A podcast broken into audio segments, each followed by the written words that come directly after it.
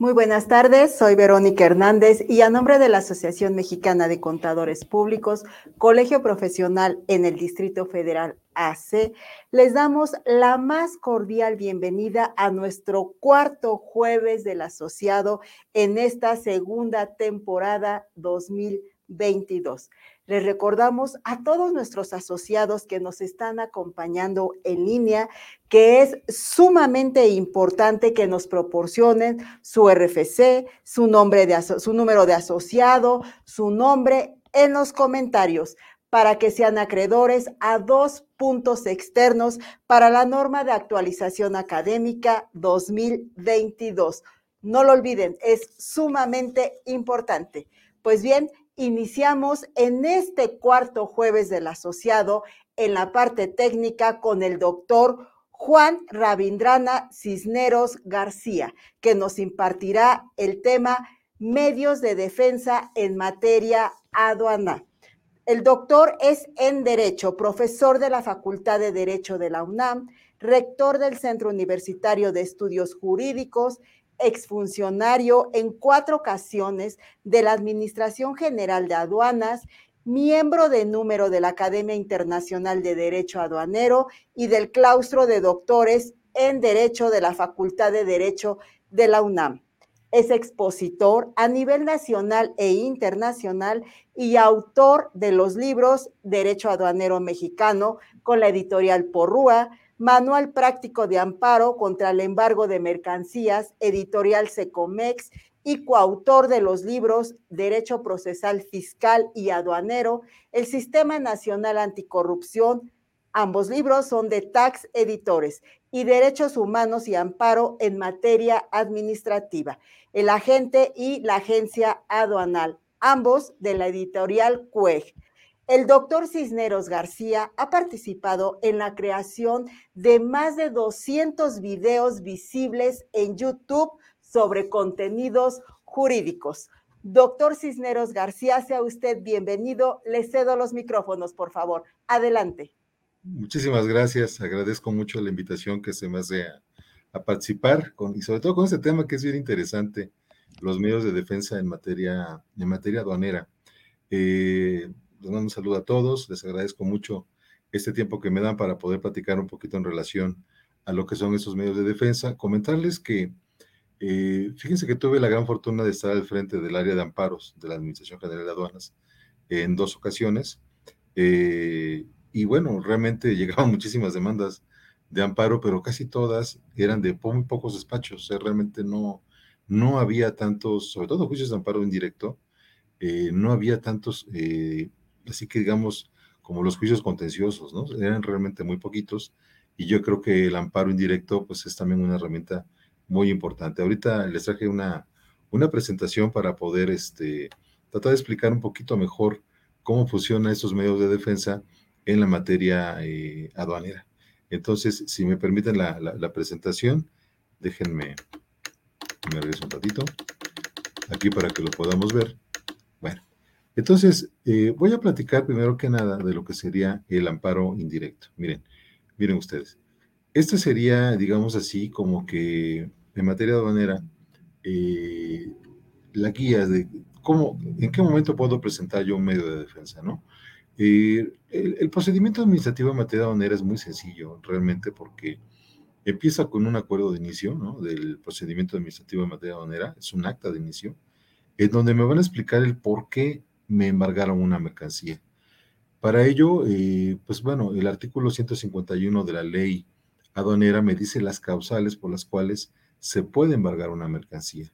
Entonces, si yo considero que ese embargo precautorio no está correcto, no está conforme a la Constitución o conforme a la propia ley aduanera lo establece, o algún tratado internacional, el acuerdo sobre facilitación de comercio, el GATT, cualquier instrumento internacional, y yo considero que la actuación de la autoridad no es correcta, entonces puedo promover un amparo indirecto, ¿sí?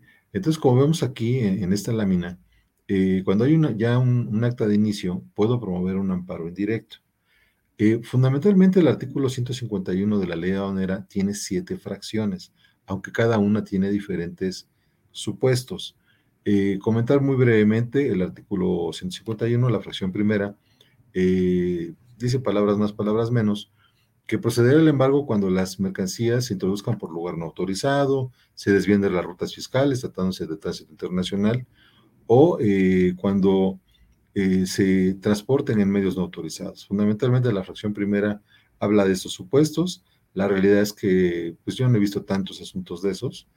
Eh, la fracción 2, esa sí es muy común y es grave, digamos que es cuando introduces mercancías al país que son prohibidas, o bien aquellas mercancías que están sujetas a una restricción o regulación no arancelaria. ¿Qué es eso? Que tienen, están sujetas a un permiso, eh, a cualquier regulación o alguna norma oficial mexicana y que no le dé cumplimiento. Si ese es el motivo por el cual se embargaron las mercancías, aquí el amparo indirecto no se recomienda porque para empezar la ley de amparo dice en el artículo 129 que no se debe de conceder la suspensión cuando, ese, cuando el incumplimiento es por no haber, eh, la causal de embargo es por no haberle dado cumplimiento a una regulación arancelaria. Entonces el amparo indirecto a lo mejor en esos casos no sería tan, tan recomendable, sino más bien sería de darle cumplimiento a la restricción no arancelaria dentro de los primeros 30 días porque si no las mercancías pasan a favor del fisco, y posteriormente este, pagar la multa. El problema es que la multa es muy alta, es del 70%, 70% del valor de las mercancías. O sea, realmente es, si tu mercancía vale un millón de pesos, la multa es de 700 mil, por decir un ejemplo, ¿no? Y si no le das cumplimiento a esa regulación no arancelaria, las mercancías eh, pasan a favor del fisco federal. Entonces, aparte de la multa, que esa no te la vas a quitar, vas a perder las mercancías. Entonces, de lo que se trata aquí es más bien de darle cumplimiento a la regulación, pagar la multa y llévate las mercancías. Y mejor, ya una vez que haya resolución, como lo estamos viendo aquí en la diapositiva, a continuación tener los medios de defensa ordinarios, ¿no? Que es el recurso de revocación o el juicio contencioso administrativo. Pero eso lo vamos a ver un poquito más adelante. Entonces, tratándose de esta fracción 2 del artículo 151, no es tan recomendable ¿no? es tan recomendable promover el amparo en directo, sino más bien eh, sujetarte al procedimiento y al final, pues impugnarlo vía juicio contencioso. Y miren que sí se ganan, ¿eh? Sí se ganan los asuntos porque hay veces que la aduana, pues no tiene razón. Miren, hay veces que sí la tiene, ¿no? Eh, pero muchas veces la verdad es que no tiene razón. Entonces, en esos casos es que se promueven este tipo de juicios, ¿no? Ahora bien, la fracción 3 es la más común, la más digamos, es la residual, lo que no cabe en las otras fracciones se mete en esta. Y fundamentalmente lo que te dice es que procede el embargo precautorio cuando no haya sometido las mercancías ante la aduana, digamos, sí, para, para su trámite de importación o exportación. O fundamentalmente dice cuando no, eh, no se acredite la legal estancia.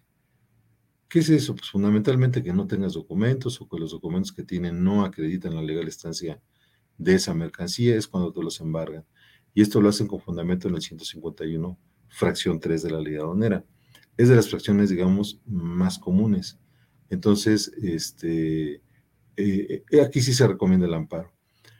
Hay que pensar, primero que nada, ¿para qué es este acuerdo de inicio de procedimiento administrativo en materia aduanera? Fundamentalmente la autoridad embarga las mercancías para eh, considerábamos en un principio que es para garantizar el interés fiscal. Eh, fíjense que en algún momento la Corte, la segunda sala, sí consideró inconstitucional este procedimiento, porque primero te embarga y después, como están viendo aquí, te da la garantía de audiencia. Después te da 10 días para presentar el escrito de pruebas de alegatos y después viene el dictado de una resolución, ¿no? Fundamentalmente. Entonces, es en estos casos en que se considera que si eh, el acta de inicio es un acto privativo, el embargo precautorio es un acto privativo, entonces la garantía de audiencia es antes, no después.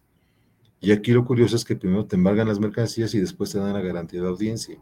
Bueno, como lo vamos a ver un poquito más adelante, el criterio hoy en día es que el embargo precautorio no es un acto privativo, es un acto de molestia, porque se considera que sí es un acto privativo, pero es provisional. Luego entonces, como no es definitivo, no es un acto privativo definitivo, entonces es un acto de molestia. Y por lo mismo, entonces solamente debe de cumplir con lo que establece el artículo 16 constitucional, que es que sea que exista un mandamiento escrito de la autoridad competente y que esté debidamente fundado y motivado. Fundamentalmente eso es lo que deben de cumplir las actas de inicio del procedimiento para que puedan considerarse constitucionales. Pues bien, créanme que en muchas ocasiones la autoridad que actúa no tiene competencia. Siempre hay que revisar la competencia de la autoridad. Y dos, la fundamentación y motivación. Aquí, si la autoridad lo que está diciendo es que con los documentos que tú tienes, el pedimento, la factura, el CFDI, ¿no?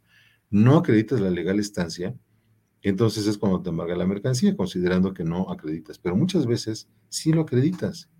Muchas veces dices, oye, ¿cómo no? Pues aquí están las facturas, ¿no? Yo no soy importador, se lo compré a la importadora o se lo compré a otra persona, me dio mi CFDI y está perfectamente bien descrita la mercancía. Entonces no tienes por qué haberme embargado.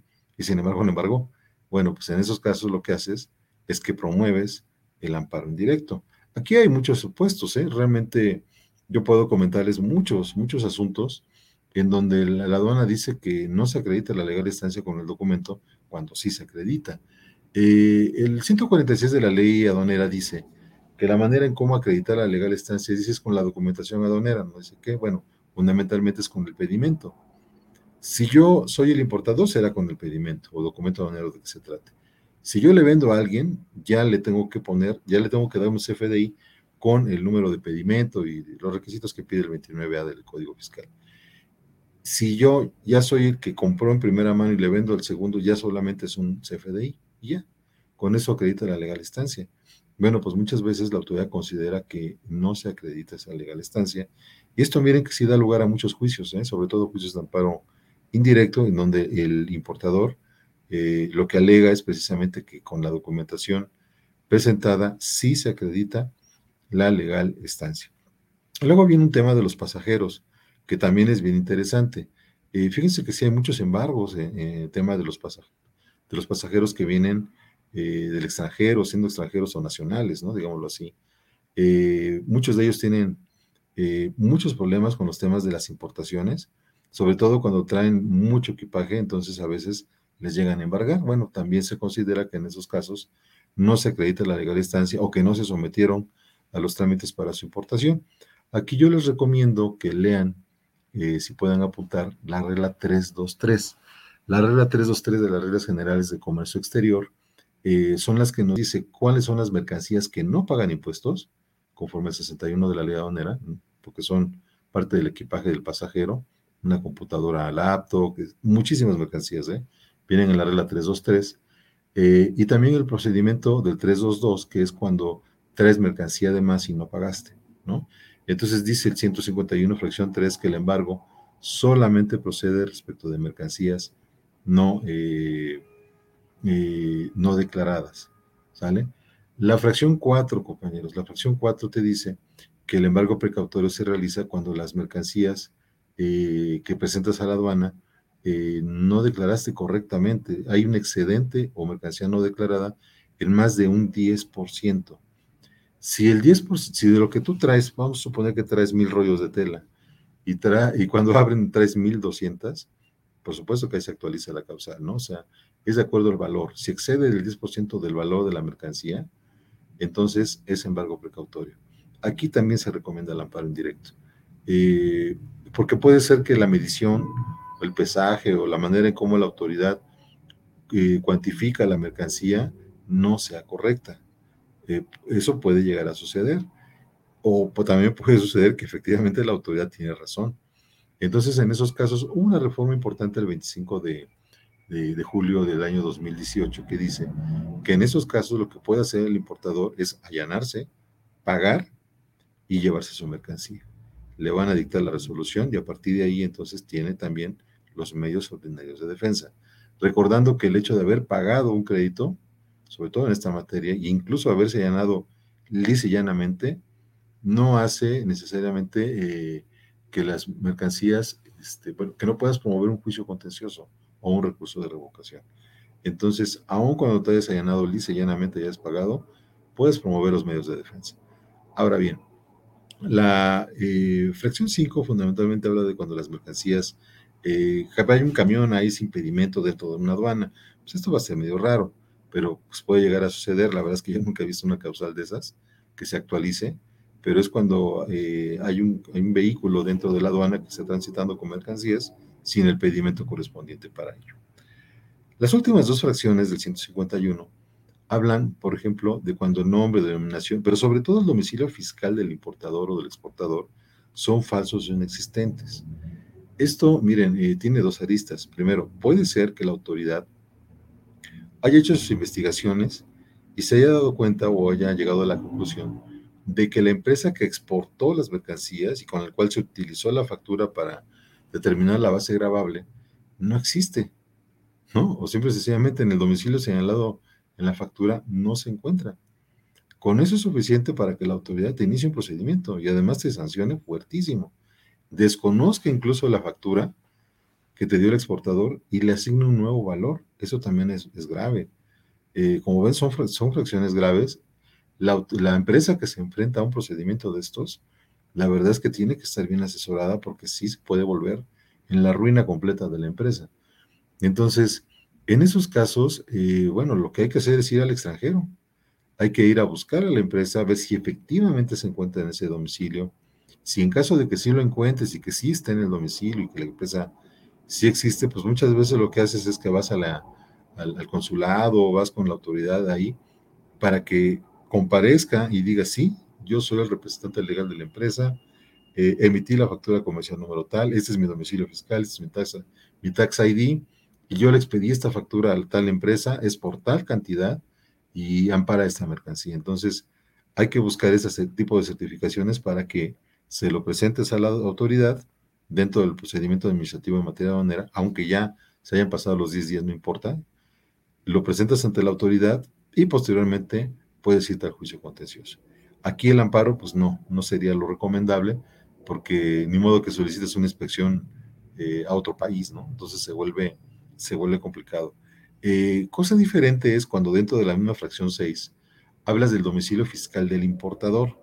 Dice que sea falso o inexistente. Bueno, para empezar, no es lo mismo que sea falso a que sea inexistente, ¿no? Puede ser que el domicilio sí exista, pero más bien no le corresponde al importador.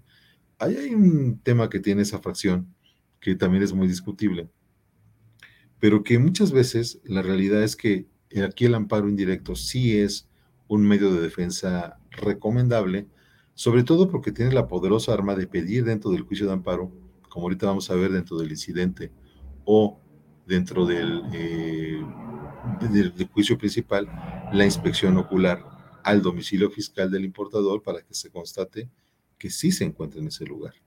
Aquí es muy importante acreditar que tanto antes de la visita de la aduana como después, eh, la empresa se encontraba en el domicilio fiscal. ¿Y cómo lo acreditas? Fundamentalmente, pues con, por ejemplo, con el CFDI de arrendamiento, ¿no? Con el contrato, eh, con la visita que te hizo el SAT al principio cuando la empresa se, se, dio de altas, si es que la tienes, eh, luz, comprobantes de luz, agua, teléfono, todos los comprobantes que tengas, puedes llevar un notario para que haga una fe de hechos, puedes solicitarle al SAT eh, en ocasiones, lo que mucha gente hace, eh, solicitar una verificación a su domicilio, ¿no? Extraordinaria, para constatar que sí se encuentra ahí, que vaya alguien del SAT y diga, no, pues sí, aquí está. Entonces, con esas pruebas puedes echar abajo la fracción 6 del artículo 151 de la ley aduanera, que es la que autoriza a las autoridades a embargar las mercancías. La fracción 7, que es la última, tiene una figura un poco complicada, que es la llamada subvaluación. Es decir, la aduana está facultada para embargar cuando del universo de importadores de la fracción arancelaria donde se va a clasificar la mercancía, la autoridad lo que hace es que ve cuál es el valor que declaraste por la mercancía y luego lo compara con otras importaciones de la misma fracción. Supongamos que tú eres el importador 101, analiza todas las operaciones, dice la ley aduanera en el 76 de la ley, de 90 días antes o 90 días posteriores, pero aquí serían 90 días antes, ¿no? Estamos en la aduana. Entonces, si del total de los importadores hay uno que es el que tiene el valor más bajo y tú estás abajo en un 50% en relación a mercancías idénticas o similares, es cuando procede el embargo precautorio de las mercancías. Es decir, cuando tu valor está abajo del 50% en relación al, valor más bajo de todos los demás importadores, hay una presunción de que la mercancía se encuentra subvaluada y con eso es suficiente para que te embarguen la mercancía, incluso los medios en que se transporta, que es el camión, ¿no? El tractocamión y la caja. Eh, es complicado. La única manera de liberar el tractocamión es entregando en ese momento la carta aporte para poderlo liberar y que se vaya, porque si no te vas a tener que quedar con esa carga, digamos, de estar pagando el tractocamión que se queda en la aduana, que puede pasar meses, y el problema del contenedor, que incluso en muchas ocasiones lo que se hace es solicitar el cambio de contenedor a uno que yo compre, ¿no? Aunque sea usado, digo, pues un contenedor a lo mejor vale 30, 50 mil pesos, pero muchas veces después de un año o de unos meses, pues resulta que debes más de las demoras del contenedor que pertenece a las empresas navieras extranjeras que lo que vale la mercancía. Entonces se vuelve complicado. E, ese sí entonces que el amparo indirecto lo podemos promover, como lo estamos viendo aquí en esta imagen, contra el acuerdo de inicio del procedimiento administrativo de materia aduanera, la cual debe de fundarse, como les acabo de comentar, en precisamente estas causales de embargo. Si no se actualizan las causales de embargo, la autoridad no debe de embargar las mercancías. Y si, si lo hace, sin haberse actualizado correctamente la, fundamentación y motivación eh, del acto no se hizo correctamente, no está debidamente hecha, entonces es cuando podemos acceder a este medio de defensa que voy a platicar a continuación. Si no quiero ir al amparo indirecto o ya se me pasó el plazo de 15 días para poderlo promover una vez notificado el acuerdo de inicio, el acta de inicio del procedimiento administrativo en materia aduanera, entonces a continuación lo que hago es presentar el escrito de pruebas y alegatos, que siempre hay que hacerlo, ante la aduana, ante la autoridad aduanera, y entonces esperar a que la autoridad dicte resolución. El problema es que la autoridad tiene cuatro meses para dictar resolución, es mucho tiempo es mucho tiempo. Entonces, imagínense ustedes que una mercancía se encuentre ahí. Primero que pasan los 10 días hábiles, que es casi un mes, y luego cuatro meses que tiene la autoridad para poderte notificar. Bueno, estos son cinco meses prácticamente. Entonces, una vez que ya se dicte la resolución, si esta no te favorece, tiene los medios ordinarios de defensa, que es el recurso de revocación o el juicio contencioso administrativo. Si vas al recurso de revocación eh, tú sabes que eh, en estos casos, en materia donera, se utiliza mucho para impugnar sobre todo créditos fiscales pequeños y créditos fiscales grandes. ¿Por qué pequeños? Porque como es a través del buzón tributario y usando la, este, firma electrónica, bueno, pues nada más escaneas y mandas, ¿no? Entonces, esto lo hace muy económico. Eh, tradicionalmente la Administración General Jurídica es la que es la que de alguna manera resuelve estos recursos. Sin embargo, como sabemos, el, eh, eh, el primero de enero de este año entró eh, el reglamento de la Agencia Nacional de Aduanas de México, que es la autoridad aduanera que sustituye a la Administración General de Aduanas que pertenecía al SAT y ahora se convierte en un, órgano desconcentrado parecido al SAT de la Secretaría de Hacienda y Crédito Público. Entonces, esta nueva Agencia Nacional de Aduanas de México, OANAM, tiene dentro del reglamento a una autoridad que se llama Dirección General Jurídica, ¿no? De, aduanas. Entonces, es la que dice que va a resolver los recursos de revocación. No está claro porque no han modificado el reglamento del SAT, ni han modificado el reglamento de la NAM, ni hay ninguna disposición que diga cómo presentar el recurso ante la administración, ante la dirección, ante la NAM. Entonces, eh, lo que se ha sugerido es que se siga presentando a través en la forma tradicional, conforme al 121 del Código Fiscal, que es ante el SAT, ¿no? Para que ésta a su vez se lo mande a la Agencia Nacional de Aduanas de México. Eh, porque, insisto, no hay una modificación ni al reglamento, eh, ni al Código Fiscal de la Federación, incluso ni siquiera se ha modificado la ley aduanera, increíble. Este, el 24 de junio, me parece, del año pasado, se expidió el decreto por parte del Ejecutivo en el cual crea la Agencia Nacional de Aduanas de México. Eh, de una manera extraña, pues no se ha modificado para nada la ley aduanera, ni su reglamento. Entonces, ahí hay, varios temas, ¿no? Incluso mucha gente dice, sugiero, oye, ¿sabes qué recurso? A lo mejor lo presento directamente ante la autoridad que dictó la resolución, ¿verdad? O aquí en la Ciudad de México directamente a la Dirección General Jurídica de Aduanas. Bueno, eso no lo han explicado. Eh, yo la verdad es que al momento ahorita no he promovido, no he promovido un recurso de revocación en contra de, una, de alguna resolución dictada por la autoridad aduanera, pero son temas preocupantes ¿eh? en relación a la interposición del recurso. Eh, como les decía, el recurso lo interpongo contra créditos chiquitos y también contra créditos muy grandes. Recordar que el 144 del Código Fiscal de la Federación te permite presentar el recurso de revocación, bueno, y con la sola interposición, si es que está en tiempo, pues con eso suspendes el tema del cobro. A partir de ahí, bueno, pues yo he promovido recursos cuando el crédito fiscal es altísimo, ¿no? Entonces, buscando por lo menos una nulidad o una revocación para efectos. Entonces, sí puedo decirles que he ganado muchos recursos, ¿eh? O sea, yo sé que mucha gente dice, no, no, no, ese recurso no sirve para nada, mejor me voy directamente al juicio contencioso. No, quiero decirles que en esta materia sí llega a haber revocaciones, sobre todo porque sí hay algunas tesis que te ayudan a poder echar abajo una resolución. Ejemplo, cuando a la autoridad se le pasan esos cuatro meses para dictar y notificar la resolución. Cuando los temas de valoración aduanera son el coco de la aduana. ¿eh? Hoy en día, la forma en cómo asignan el valor a una mercancía embargada, bueno, para ellos se vuelve un verdadero problema, porque todo el tema de valoración está regulado desde el Acuerdo General sobre aranceles aduaneros y comercio, así como un anexo que se tiene. ¿no? Este, su acuerdo relativo, y esto a nivel internacional casi no hace que puedas mover mucho de la ley de aduanera que está regulado del 64 al 78C. Entonces se vuelve muy difícil la asignación del valor correcto a las mercancías y luego entonces la base grabable, ¿no? Para efectos de determinar el pago de los impuestos. Entonces, créanme que sí, sí se utiliza mucho el recurso, sobre todo también cuando hay alguna jurisprudencia que te favorece o también cuando este, ya no tienes tiempo para hacer una buena demanda de juicio contencioso, entonces te vas al recurso de revocación. Y fíjense bien, algo también bien importante. Cuando en el procedimiento administrativo de materia aduanera no hay pruebas o las que ofrecieron no son suficientes, tengo que agotar el recurso para meter, presentar, ofrecer todas las pruebas que sean necesarias para ahora sí armar bien el expediente y acto seguido ir al juicio contencioso administrativo federal. ¿vale?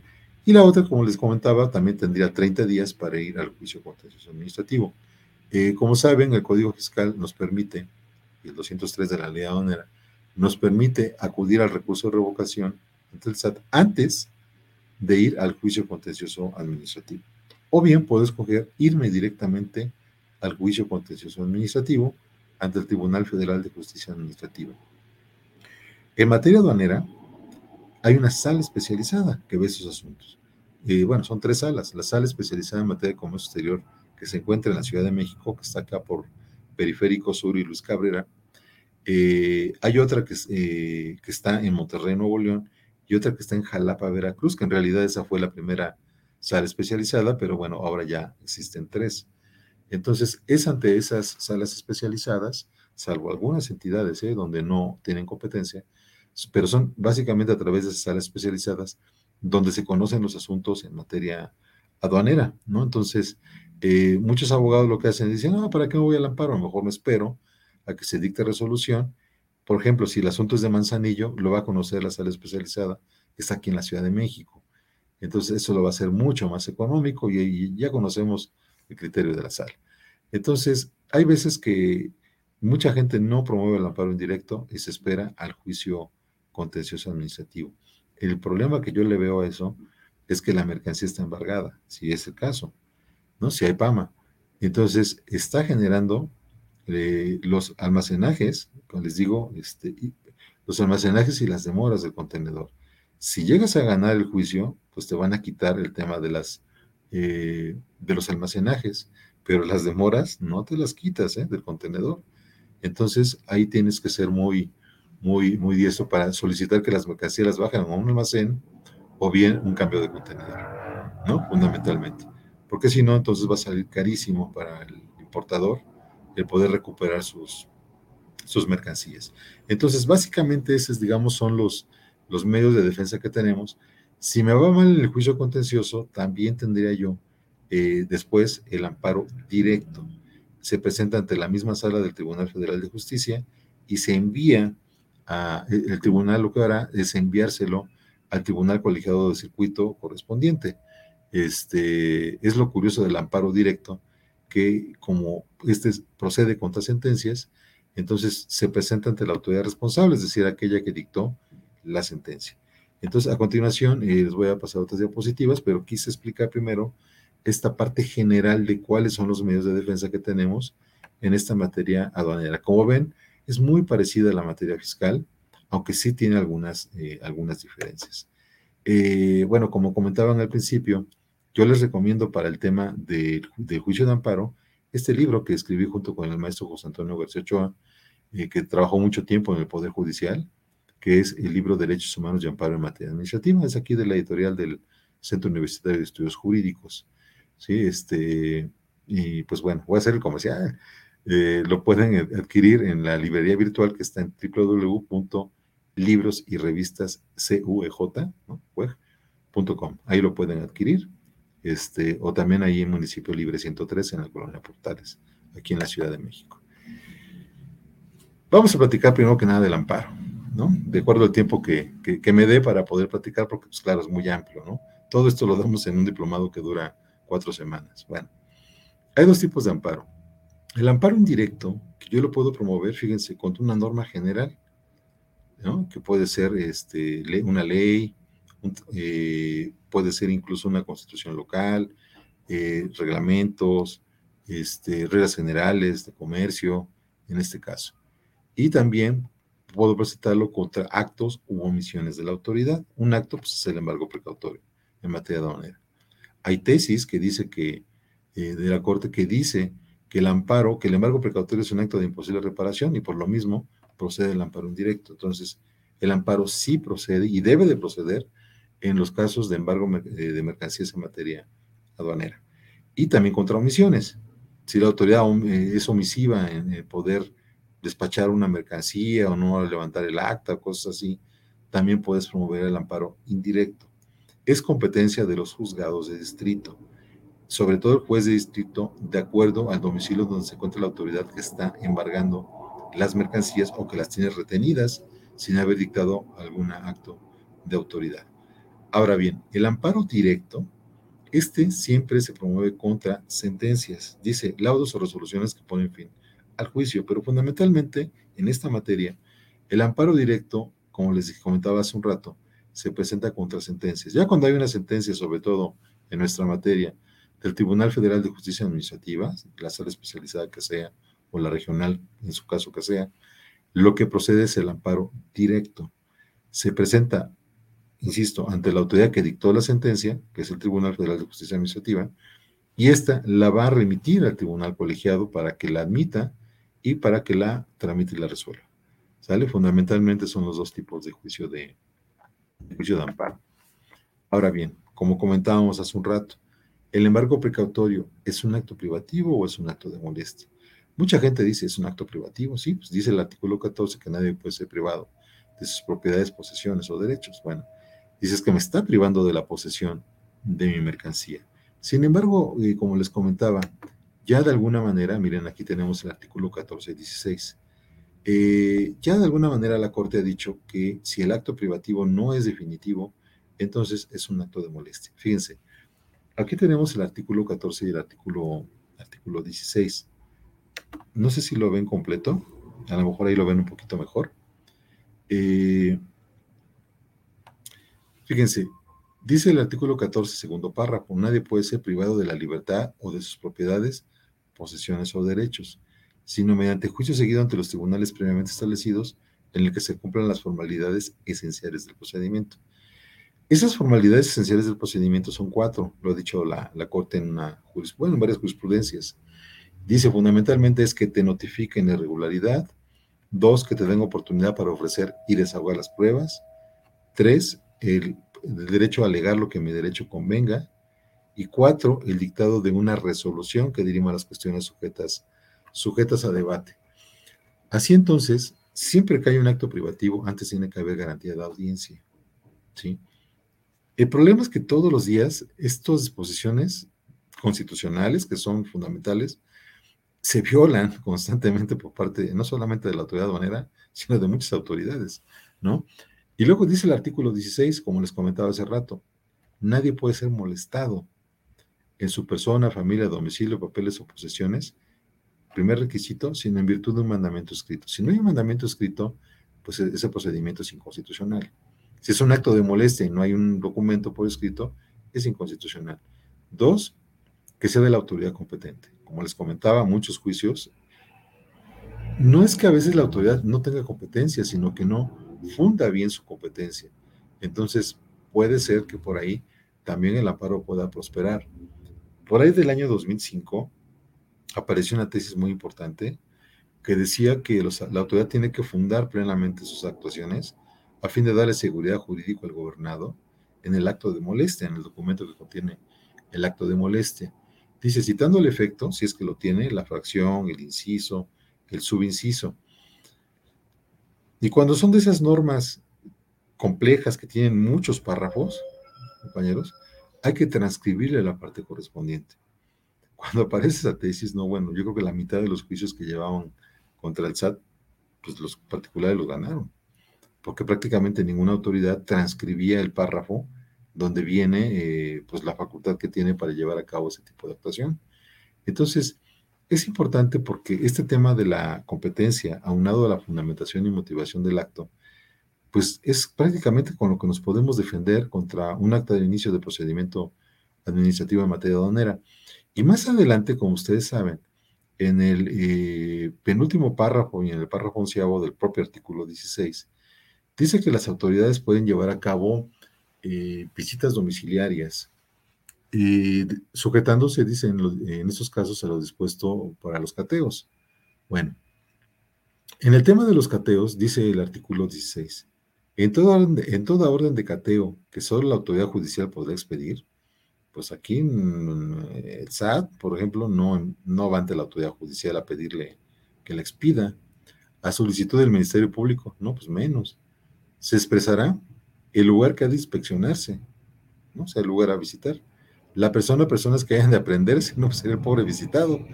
Y los objetos que se buscan, que sería, ¿qué te voy a revisar? El IVA, el ICR, ¿qué te voy a revisar? A lo que únicamente debe limitarse la diligencia. Por eso, y yo he escuchado eh, de varios profesores que dicen que por eso la orden no puede ser genérica. Levantándose al concluirla un acta circunstanciada en presencia de dos testigos. Los dos testigos se dice que tiene como finalidad el que, se, el que hagan constar o hagan fe de que efectivamente las cosas se hicieron como dice el acta. Pues miren, muchas veces los testigos pues, son del propio SAT, ¿no? Son los compañeros que se identificaron ahí con su credencial de lector para que no supieran que eres autoridad pero la realidad es que pues, si uno pide eh, que, se gire oficio para que, ante la autoridad, para que diga si son sus empleados, pues muchas veces son empleados del propio SAT o ahora de la Agencia Nacional de Aduanas de México. Y luego dice, propuestos por el ocupante del lugar cateado o en su ausencia negativa por la autoridad que practique la diligencia. Es básicamente con lo único que nos podemos defender. La mayoría de los agravios que se promueven en los amparos es por el tema de indebida fundamentación y motivación. Acabamos de platicar de una manera muy breve de cuáles son las causales de embargo.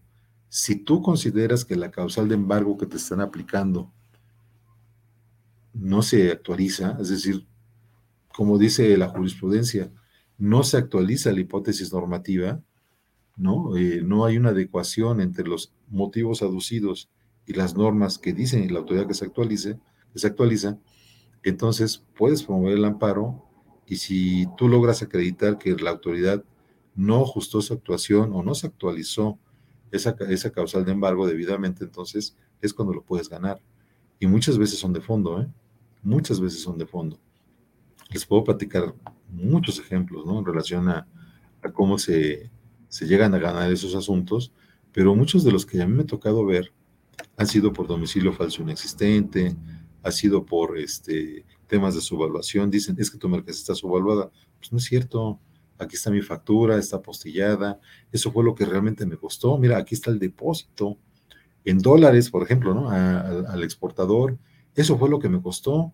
Tú no tienes por qué modificar la base grabable con base en otros métodos si eso fue lo que realmente me costó. Y además no estás acreditando que la mercancía, como dice el 151 fracción 7, sea idéntica o similar Fundamentalmente eso es lo que se, alega en esos asuntos y fíjense que regularmente los ganas, ¿no? Entonces, eh, los amparos indirectos no se presentan en San Lázaro, se presentan aquí en Periférico Las Flores, en los juzgados de distrito en materia administrativa, en el caso de la Ciudad de México. Eh, no en todas las ciudades del país hay juzgados de distrito en materia administrativa, prácticamente solamente en las grandes ciudades. Muchos juzgados de distrito son mixtos, es decir, conocen de todas las materias, habrá que ver, pero regularmente quien, quien tiene la competencia, el juzgado de distrito que tiene la competencia para conocer de un amparo, pues es de acuerdo al lugar en donde se ejecuta o trata de ejecutar el acto, el acto reclamado.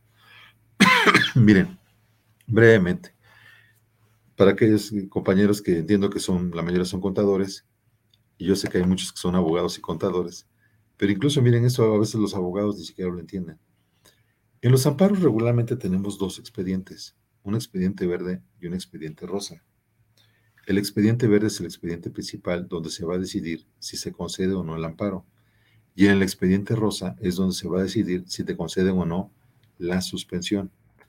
El abogado que se dedica a estas materias tiene que ser muy ágil, sobre todo en el tema de la suspensión, porque si yo presento la demanda hoy, bueno, es lo que dice la ley de amparo, desafortunadamente ahorita con la pandemia, pues no hay oportunidad de que se cumpla cabalidad con esto, pero regularmente, si hoy, hoy presento la demanda de amparo, mañana ya la tendría que estar acordando y pasado mañana o el siguiente día hábil, tendría que estarse publicando tanto el expediente verde como el expediente rosa si es que pedir la suspensión. Regularmente en la materia donera, compañeros, la suspensión se pide fundamentalmente para dos efectos. Uno, para que te devuelvan las mercancías. Sí, sí te las pueden devolver. Te las pueden devolver. Incluso el 154 de la ley permite la sustitución, la sustitución de las mercancías. Aquí está las causales. Eh, sí te las pueden te las pueden devolver. El requisito que establece la ley de amparo es mientras no sigas perjuicio del interés social ni contravenga discusiones del orden público. Pero yo les puedo decir que en la práctica eh, sí nos devuelven mucha mercancía, ¿eh? sobre todo cuando acreditas que efectivamente la autoridad actuó de una manera, de una manera incorrecta. Aquí lo importante es hacerle ver al juez que lo que vas a hacer es que no, se va, no va a dejar de existir el embargo precautorio, sino solamente la voy a cambiar. Voy a cambiar la mercancía embargada por un billete de depósito es mejor para la autoridad aduanera que tenga un billete de depósito a que tenga un contenedor ahí que está ocupando espacio y con mercancía que se puede echar a perder o pueda quedar obsoleta, etcétera, y que después tenga que resarcir. Entonces, no es que pida la suspensión para que deje de surtir sus efectos el embargo, no. Es para que se cambie la garantía. Si por regla general el embargo se realiza, pues sí, para garantizar eh, el cumplimiento de las disposiciones fiscales y aduaneras, también muchas veces, sobre todo en el caso de la fracción 3, es para garantizar el interés fiscal. Entonces, en esos casos, si tú se lo explicas al juez, le dices, oye, no es que diga yo que el acto reclamado deje de existir, que es el embargo, sino que voy a cambiar la mercancía que está en este contenedor por un billete de depósito, por lo que dice la autoridad que puede resultar lesionado el fisco. Hay ocasiones que a los importadores les urge su mercancía Ah, y, me ha tocado a mí garantizar hasta, por decirles un ejemplo, dos millones de pesos, con tal de liberar la mercancía ya, rápido. Y me dicen, oiga, abogado, ¿y si me van a devolver mi billete? Pues si ganamos el amparo, sí. La verdad es que la mayoría de las veces se, se gana, ¿no? Y si se llega a perder, de todos modos, después tienes el juicio contencioso administrativo, como lo acabamos de ver. Entonces, fundamentalmente, para eso es, hay ocasiones en que las mercancías se han podido, se han podido este, recuperar en dos semanas, ¿no? Una vez me acuerdo de una tienda aquí en el centro, de una persona que no era importadora, llegó este, el gobierno de la Ciudad de México, que ya ven que tienen facultades también en virtud de estos convenios de colaboración que hacen con el SAT, y se llevaron toda la mercancía de la tienda, y era una tienda bastante grande y casi era toda la ropa. ¿Qué creen que promovió el amparo en directo? Acredite que con las facturas que la empresa tenía, sí se acreditaba la legal estancia, me concedieron la suspensión, y, la autoridad le dijo, oye, este, pero el crédito fiscal a garantizar es por tanto. Y mi cliente dijo, no, sí los garantizo. Garantizó a través del billete de depósito, pedí la suspensión para ese efecto y nos devolvieron la mercancía. Y claro, se quedó el billete de depósito, como les comentaba, pero se recuperó la mercancía, que era lo que, lo que le preocupaba mucho al, cliente, porque si no, ahí se va a quedar todo el tiempo. Y este, pues bueno, básicamente para eso vamos a utilizar el amparo indirecto. Y el, y, el artículo 203 de la ley aduanera nos habla precisamente de la procedencia del recurso de revocación, ahí está la fundamentación, y, eh, o el juicio contencioso administrativo federal. Veo que desafortunadamente ya se me acabó el, ya se me acabó el tiempo. Eh, esta lámina la voy a dejar eh, aquí con los compañeros para que puedan ustedes este, pues compartirla, ¿no? puedan analizarla y si hay alguna duda, eh, yo estoy a sus órdenes.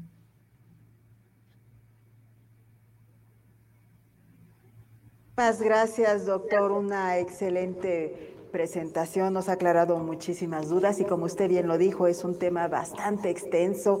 Sin embargo, pues nos están pidiendo su presentación, este doctor, si la podemos proporcionar. Muchísimas gracias. Eh, hay una pregunta de la contadora María Teresa Romero. Nos dice, hola, buenas tardes. ¿El recurso de revocación solo es para ganar tiempo? No, hay ocasiones que sí se gana. ¿eh? Quiero comentarles que tuve un asunto de 20 mil millones de pesos por un tema de un, miren, les voy a platicar rápido. Eh, una persona importaba carne, mucha, mucha. Entonces, de repente, como la autoridad saben que tiene cinco años para revisar las operaciones, se le ocurrió mandar a hacer una revisión. Lo bueno es que era en Estados Unidos. A Estados Unidos. Llega, eh, imagínense, llega una camioneta de esas tipo lobo, ¿no? Toda llena de tierra se bajan unos tipos con unos sombreros, lentes oscuros, y le dicen al, ¿dónde está aquí está la empresa tal? Y el cuate de la entrada se espantó y dijo, no, aquí no la conocemos. Sí, aquí está una empresa que exporta carne. No, no, no la conocemos. ¿Seguro? No. ¿Cómo se llama usted? No, pues qué tal. Ok. Entre, si no sabía que eran, si eran narcos eran de la migra, no sé, dijo que no estaba la empresa en ese lugar. ¿Saben qué hizo la, autoridad aduanera? Le desconoció todas las operaciones de los cinco años, todas las facturas, y le aventó un crédito fiscal de 20 mil millones de pesos. Era una locura. No, mi cliente cuando vio eso se espantó mucho, porque varios le dijeron, te van a meter a la cárcel. Entonces, llega conmigo, le digo, ¿sabes qué? Me tocó desde el acta de inicio del procedimiento, eh, le digo, vámonos de volada a Estados Unidos habla de tu proveedor y vamos a verlo. Entonces le habló y sí nos recibió. Yo fui y vi que efectivamente ahí estaba la empresa. ¿no? Lo que pasa es que la, por la parte de afuera no parecía una empresa así que se dedicara a eso. Ya entrabas y bueno, pues ya era un, pues un lugar grandísimo, ¿no? Pero este, nos lo llevamos al consulado de México en Estados Unidos.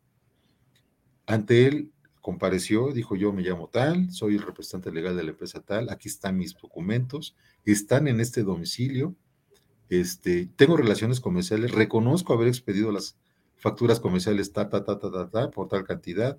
E hicimos la cuantificación para desvirtuar la irregularidad, a pesar de que esas pruebas se presentaron en tiempo y forma ante la autoridad aduanera de aquel entonces, aún así le aventaron ese crédito fiscal. Se espantó tanto que me dijo, oye, ¿qué hacemos? Le digo, ¿sabes qué? Por la cantidad, vámonos al recurso de revocación. Y me dijo, es que todo el mundo me dice que mejor me vaya directo al juicio contencioso, que el recurso es una pérdida de tiempo. Le digo, sí, pero interpuesto el recurso, ahorita no te van a estar molestando. Y además, por las pruebas que tenemos, yo creo que sí se gana. Y me dijo, ¿tú crees? Le digo, yo creo que sí se gana. ¿Y qué creen? Se gana. Entonces, la verdad es que sí he ganado yo muchos asuntos, ¿eh? El recurso. O sea, no sé en materia fiscal, que yo sé que mucha gente dice que es un recurso de confirmación nada más, pero a mí sí me ha funcionado, ¿eh? Sí me ha funcionado en la práctica, no en todas las cosas, en los casos, pero sí me ha funcionado en la práctica. Entonces, ese sería el comentario de acuerdo a, a mi experiencia personal, ¿no? Muchísimas gracias, eh, doctor Cisneros. Y pues bueno, eh, vamos a, darle la bienvenida antes que nada. Nos está acompañando en este momento el presidente del Consejo Directivo de esta asociación, el maestro José Jesús Rodríguez Ambrís. Bienvenido, maestro. Y pues es quien se encargará de entregarle su reconocimiento, doctor, de manera virtual. Adelante, maestro, por favor. Muchísimas gracias. Gracias, doctor, por esta ponencia. Y bueno, a nombre de la Asociación, Asociación Mexicana de Contadores Públicos, Colegio Profesional en el Distrito Federal AC, otorga el presente reconocimiento al doctor Juan Gavindrana Cisneros García por haber participado en la ponencia del tema Medios de Defensa en materia aduanero durante nuestro evento Jueves del Asociado. Muchas gracias, doctor. Muchas gracias, señor presidente, por esta distinción y les agradecemos mucho la, les agradezco mucho la oportunidad de poder participar en este eh, importante programa de formación y capacitación. Gracias, muchas gracias, doctor. Que tenga usted una excelente tarde. Pues bien, continuamos con nuestro siguiente tema del día de hoy, pero antes les recordamos a todos nuestros asociados que nos están acompañando en línea que no olviden escribir sus datos en los comentarios. Recuerden que van a ser acreedores a dos puntos externos para la norma de actualización académica 2022. Continuamos con el tema cultural con la licenciada Cristina Suárez, que nos comparte el tema éxito sin estrés, de la presión y la carrera cotidiana a la confianza y el disfrute. Cristina Suárez es coach e instructora de profesionales comprometidos con su crecimiento personal y profesional que necesitan aprovechar su tiempo al máximo, con técnicas de autoempoderamiento que integran cuerpo, mente, emociones y espíritu les ayuda a resolver el estrés y el agobio que viven a diario usando el poder infinito de su sabiduría interior. Esto les brinda un estado interno de confianza y disfrute cotidiano que les permite desplegar sus alas hacia la vida que sueñan. Su pasión por contribuir a la paz y el entendimiento entre los seres humanos la ha motivado para realizar seminarios y entrenamientos en España, Alemania, Colombia y México. Cristina estudió economía en la Universidad Católica Argentina y desde muy joven desempeñó puestos claves en reconocidas empresas multinacionales. Pero en el año 2000, cuando su esposo muere como consecuencia del estrés, decide cambiar de vida, renuncia a su trabajo seguro y comienza una búsqueda espiritual profunda. En los comienzos de esta nueva etapa, realiza un posgrado en coaching organizacional bajo la dirección académica de Freddy Kaufman, autor de la empresa Consciente, y como coach contribuye con ejecutivos y empresas a lograr sus objetivos basados en valores y calidad de vida. Su búsqueda la llega a certificarse como facilitadora del método de sanación emocional CMR durante siete años impartió con Luis Díaz, creador de CMR, cursos, seminarios y retos. Fue instructora de facilitadores y coach de coach. En el año 2015 decide dar un paso al costado para dedicar todo su tiempo y energía en crear un método de autoempoderamiento para profesionales que desean vivir con menos estrés y más conciencia, que disponen de poco tiempo y buscan aprendizajes rápidos y efectivos. La pandemia le brinda la oportunidad de realizar el entrenamiento mental tibetano online, un programa completo de meditación para fomentar en forma consciente una autoestima sana, mejorar, la conexión con los demás, cultivar un amor sabio y abrir el corazón frente a las adversidades de la vida. El método de autoempoderamiento maravilloso ser que hoy enseña es el producto de la fusión de todas sus vivencias y aprendizajes en el desarrollo de la conciencia y la inteligencia emocional, sumada a la experiencia adquirida en todos estos años. Licenciada Suárez, sea usted bienvenida a nuestro programa. Le dejo los micrófonos. Adelante, por favor. Ay, mil gracias, mil gracias. No saben lo que me conmueve poder compartir esto con ustedes, en particular en este momento en que el mundo está tan conmovido con tanta violencia, ¿no? Y cada uno desde nuestro lugar podemos aportar a la paz, ¿no? Porque cuando tenemos paz interior, eh, irradiamos paz y, eso tiene un efecto multiplicador maravilloso. Así que mil gracias, mil gracias. Imagino que todos han tenido un día largo, sé de lo que significa eh, las jornadas intensas y me parece una, un regalo que me están dando el estar aquí conmigo en este momento. Y, y me gustaría que, que habláramos un poquito de, del éxito, ¿no? De qué mirada tenemos sobre el éxito y para qué queremos el éxito. Yo les cuento que eh, para mí era muy importante ser exitosa. Yo creía profundamente que tenía que tener éxito para, para ser feliz y para hacer feliz a los que amaba. Entonces, mi meta era crecer profesionalmente, ser cada día un mejor profesional, tomar todas las capacitaciones posibles. Vivía en, una carrera cotidiana porque también quería ser la mejor mamá, la mejor esposa, la mejor amiga, la mejor hija. Y entonces era un, una carrera, una carrera infernal.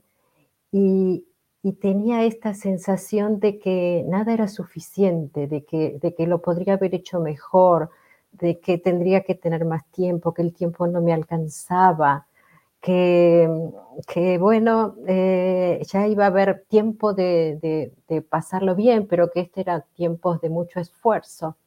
Y estaba convencida que, que lo mejor que podía darle a mis hijos y a mi familia era un bienestar, bienestar asociado a lo económico, ¿no? Creía que el éxito iba de la mano con la felicidad y la manera de medir el éxito era en el reconocimiento, ¿no? Si tenía un reconocimiento del entorno, si tenía un reconocimiento económico, bueno, estaba siendo exitosa. Y la vida maravillosa, con esa enorme sabiduría, me dio un sacudón muy fuerte y fue justamente eso, ¿no? La pérdida de mi esposo como consecuencia del estrés, un hombre sumamente exitoso, director internacional de una gran compañía, y a los 52 años muere como consecuencia del estrés, su corazón se deshizo. Y, y le fue dando señales, ¿no? Y el cuerpo le iba mostrando pero esta cosa de, bueno, más adelante lo postergo, no, decía, mi amor, tres años, te prometo que a los 55 me retiro, te prometo que estoy armando todo para, para dar un paso al costado. Pero a los 52 el estrés fue más fuerte y, y ahí se terminó todo. Y de pronto me miré, vi nuestra vida, vi todos los logros materiales y dije, ¿a dónde estoy yendo? ¿Qué es esto? Estoy haciendo lo mismo. Estoy en esta carrera, me estoy perdiendo de vista. ¿Qué, qué es esto? ¿Tengo que, que ser exitosa? Ahí para ser feliz lo voy a seguir postergando, lo maravilloso que va a ser cuando, cuando me jubile, cuando... ¿Qué es esto? ¿Qué es esto? Y empezó una búsqueda en ese momento, ante tanto dolor, ante tanta incertidumbre, bueno, solté todo, ¿no? Renuncié a todo y, lo único que sabía era, así no, ¿cómo, por dónde? No lo sé. Y de pronto, así de maravilloso, fueron apareciendo los maestros en el momento justo y se fue abriendo el camino.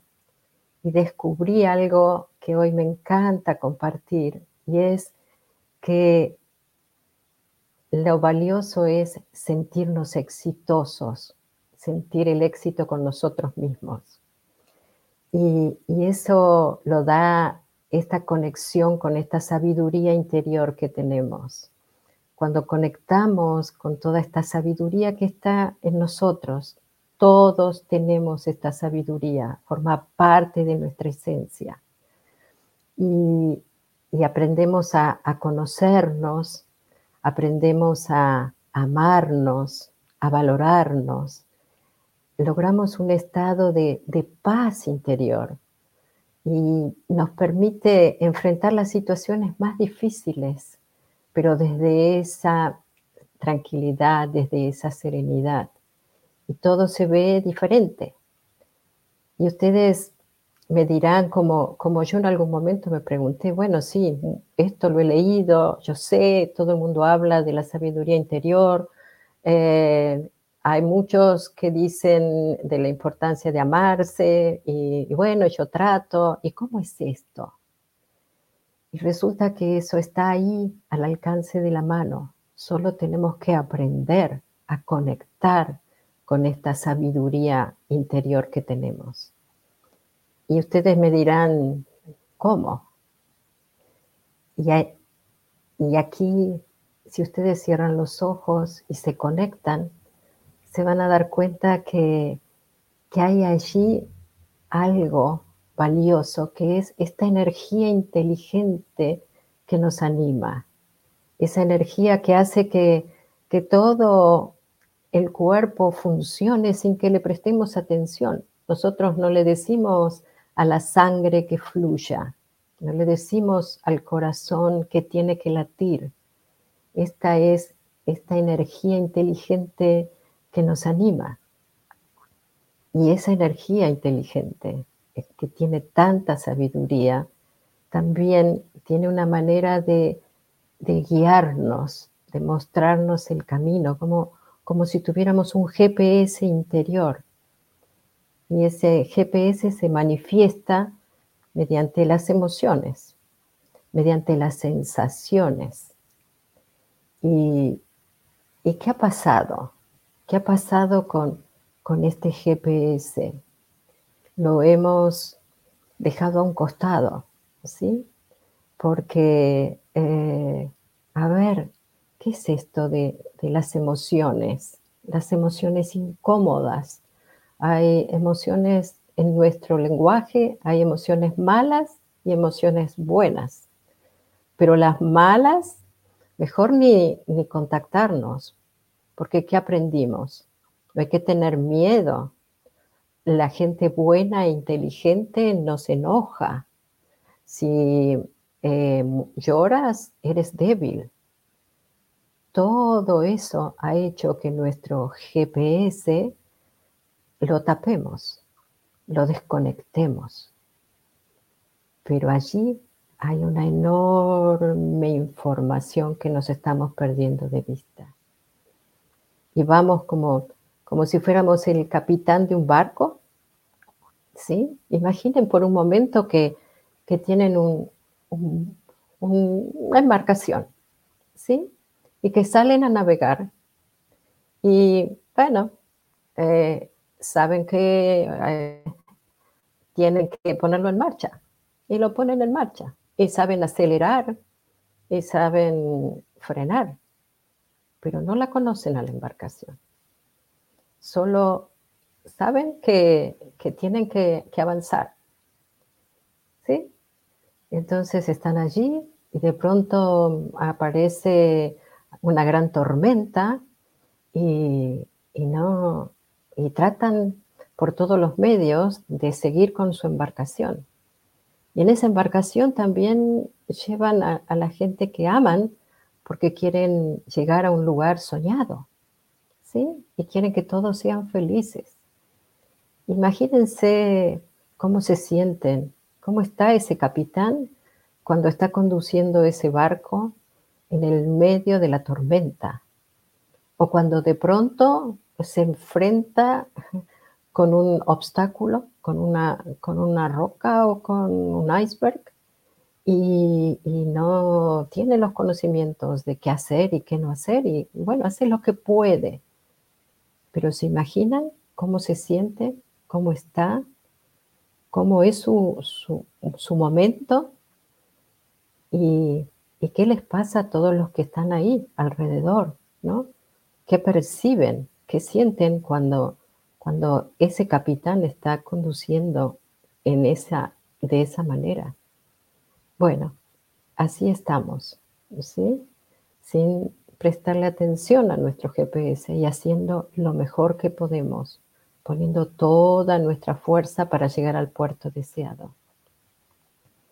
Ahora, ¿saben una cosa? Las emociones tienen que ver con nuestra biología. No es que unos somos mejores o peores, es nuestra biología, ¿sí? Está en nuestro cerebro, tiene que ver con el mecanismo de supervivencia entonces, cuando, cuando hay una emoción incómoda, porque no hay emociones malas y buenas, hay emociones cómodas y hay emociones incómodas. cuando aparece una emoción incómoda, es una alarma que nos está diciendo aquí hay algo importante para ver. Es como, como este amigo amoroso que nos conoce profundamente y que, y que nos dice, mm, por ahí no, por ahí no. Bueno, allí, este amigo amoroso es nuestro cuerpo. Ahora, bien, ¿qué hacemos con esto? ¿Cómo, cómo lo, lo manejamos? Entonces, por un lado, está esto de, sí, ¿qué me pasa? ¿Qué es esto? Eh, una cosa es decir, tengo miedo, ¿sí?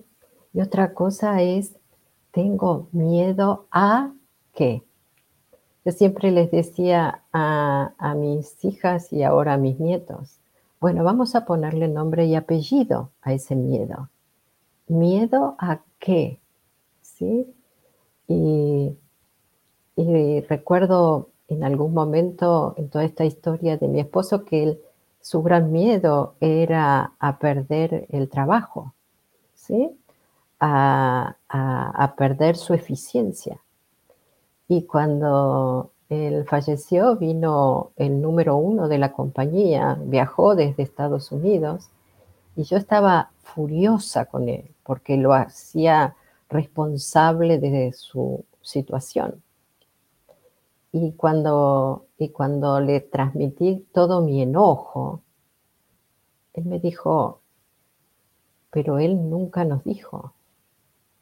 Siempre creímos que podía y le dábamos más porque él podía. Y con el tiempo, cuando pasó toda esa ola de tanto dolor, pude ver que el no enfrentar el miedo y el tomar las riendas hizo llegar a ese extremo. Pero que otra hubiera sido la historia si él hubiera podido pararse seguro y confiado de, todo su potencial y de todo lo que sabía. Ahora, ahora bien, el sistema límbico reacciona cuando un pensamiento aparece. Cuando ese pensamiento aparece, hay como una especie de descarga energética. Es una descarga, es como, como bueno, cuando, cuando hay un, eh, cuando la, energía sube, ¿no? Y hay una descarga, con, solamente con el pensamiento. Cuando ese pensamiento está alineado, está alineado con nuestros valores, con quien somos, lo que sentimos son emociones cómodas, agradables, sensaciones cómodas. Ahora, cuando no es así, aparecen las emociones incómodas.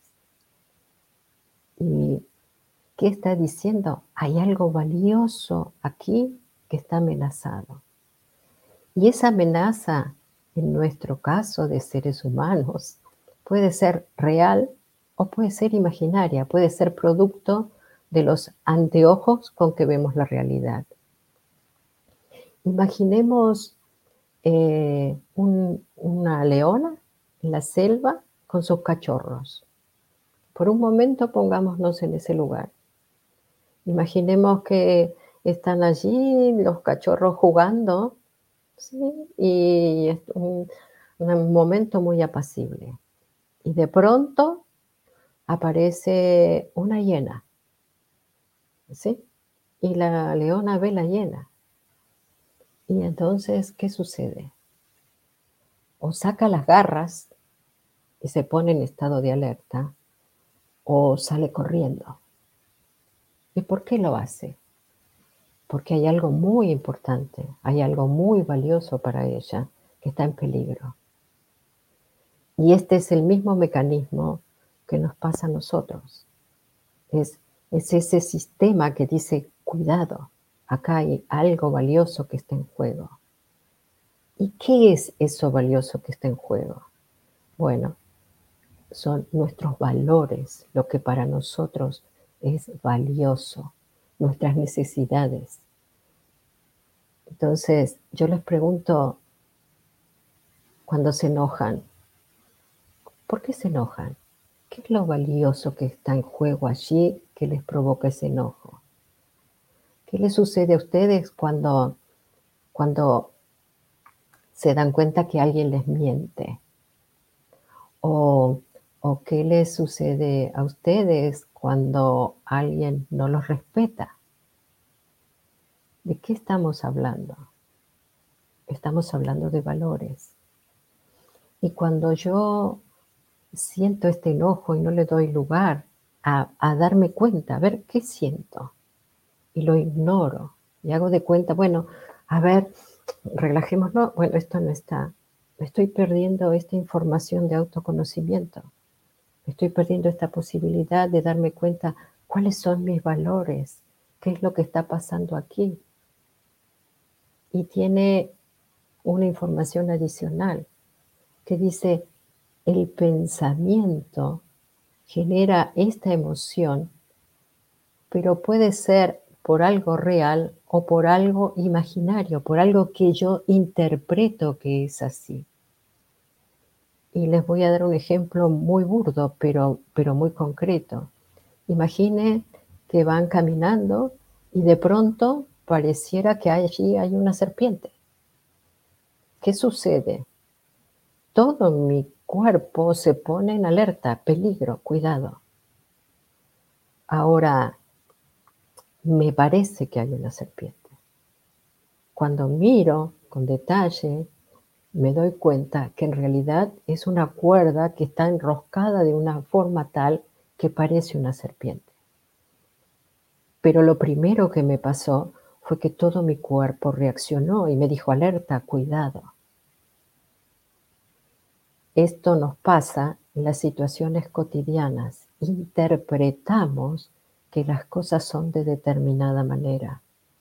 ¿Y dónde está la diferencia? Es justamente cuando podemos parar, conectar, ¿sí? darnos cuenta que estamos pensando y confrontarlo con la realidad.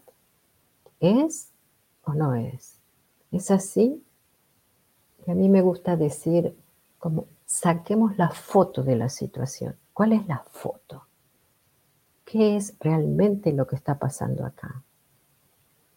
Y les voy a dar un ejemplo práctico que me acaba de pasar. Hace un, tiempo yo tuve aquí algo que salió allí, ¿no? Era como una mancha. Y y mi padre tuvo esto y fue cáncer de piel. Entonces, inmediatamente mi cabeza se disparó y dijo, ¡uh! Esto. El médico dice, inmediatamente eso hay que quitarlo. ¿Cuál fue la foto? Solo hay aquí una mancha. No sé qué es esto. Respiremos, volvamos al eje, dejemos y veamos. Entonces, el, aprender a, ver qué estoy pensando. Estoy pensando que, que aquí estoy en peligro, estoy pensando, pero este es mi pensamiento, no es real, es producto de mi cabeza. El pensamiento, me gusta decir que es como si fuera una burbuja. Esas burbujas que hacemos cuando éramos niños, esas, esas pompas, es producto de mi cabeza, es producto de mi imaginación es producto de mi historia, pero hasta que no lo confronto con la foto, no sé si es real. Cuando lo confronto, cuando miro, lo concreto es que aquí había una mancha y que aquí había algo que había que prestarle atención. Y esta es la gran diferencia. Cuando el proceso que vivo hasta que esto lo interviene es muy diferente, porque no está mi cabeza ronroneando de todo lo malo que podría ser. Y saben qué? Cada vez que paso por el lugar y pienso en eso, todo mi cuerpo recibe esa información. Y este es el peligro que tiene el no conocer la metodología de gestionar las emociones incómodas. ¿Por qué? porque esa energía es una energía que se descarga. Cuando no sé manejarla en forma natural, cuando no sé gestionarla en forma natural, lo que sucede es que esa energía en algún lado del cuerpo está. Es como un cortocircuito en el sistema eléctrico. ¿sí? Yo puedo seguir funcionando por, la, por el resto de la casa y dejar eso que está, esa luz que no funciona. Pero va a llegar un momento en que voy a estar a oscuras porque no lo solucioné. ¿sí? Porque esa descarga que mi cuerpo sufrió y que pasa cada vez que pienso en el tema. Imaginen un tema que le genera mucho malestar, que le genera mucho enojo. Y, y por un momento deténganse ahí y vean cuántas veces están pensando en lo mismo. ¿Cuántas veces están dando vuelta en lo mismo? ¿Sí? Y cuando estoy dando vuelta, algo le pasa a mi cuerpo. Este es el estrés, producto de mi cabeza que está dando vueltas, producto de no saber qué, qué hago con esto, cómo lo manejo. ¿sí? Es como, como el capitán que enfrenta a la tormenta y dice, bueno, ¿y con esto qué hago? ¿Cómo? Hago lo mejor que puedo. ¿Sí? Ahora, demos un paso más. ¿Y, ¿Y, qué sucedería con ese capitán si, si se da cuenta de, todo lo que tiene en ese barco, de todas las herramientas que tiene? Si se da cuenta que tiene un tablero allí que, que tiene un GPS, que le va mostrando el camino. Y también tiene un tablero que, que se enciende cuando hay algo que no está funcionando bien. ¿Cómo, cómo es saber que contamos con herramientas, saber que tenemos allí algo que nos guía en el camino. ¿Pueden imaginarse la diferencia? ¿Pueden imaginar qué se siente cuando uno es consciente de las herramientas que tiene, de lo, de lo valioso que tiene, cuando uno sabe que es por acá, que tengo que ir por acá, aunque de pronto el resultado no sea, pero hay algo interno que me dice, esto era así, esto me deja en paz. Porque hay muchas veces en las cuales las cosas no salen como nos gustaría. Pero es tan diferente cuando, cuando lo sentimos internamente, desde hice lo mejor que pude, estuvo bien, ok, fue así. A cuando, bueno, tendría que haber hecho otra cosa, ¿cómo puede ser? ¿Y cómo puede ser que esto haya salido así? Y entonces es este es el estrés que nos autogeneramos. Entonces, no quiero confundirlos, solo quisiera que tengan conciencia de que en ustedes, en su interior, hay una enorme sabiduría. Tienen todo el potencial allí, pero los anteojos con los que vemos la realidad hacen que estemos en una carrera que no sabemos cómo parar. Y el secreto, porque, porque muchas veces, y muchas de las personas con las que he trabajado, me dicen, bueno, ¿será que tengo que cambiar de trabajo? ¿Será que es que no está en el afuera?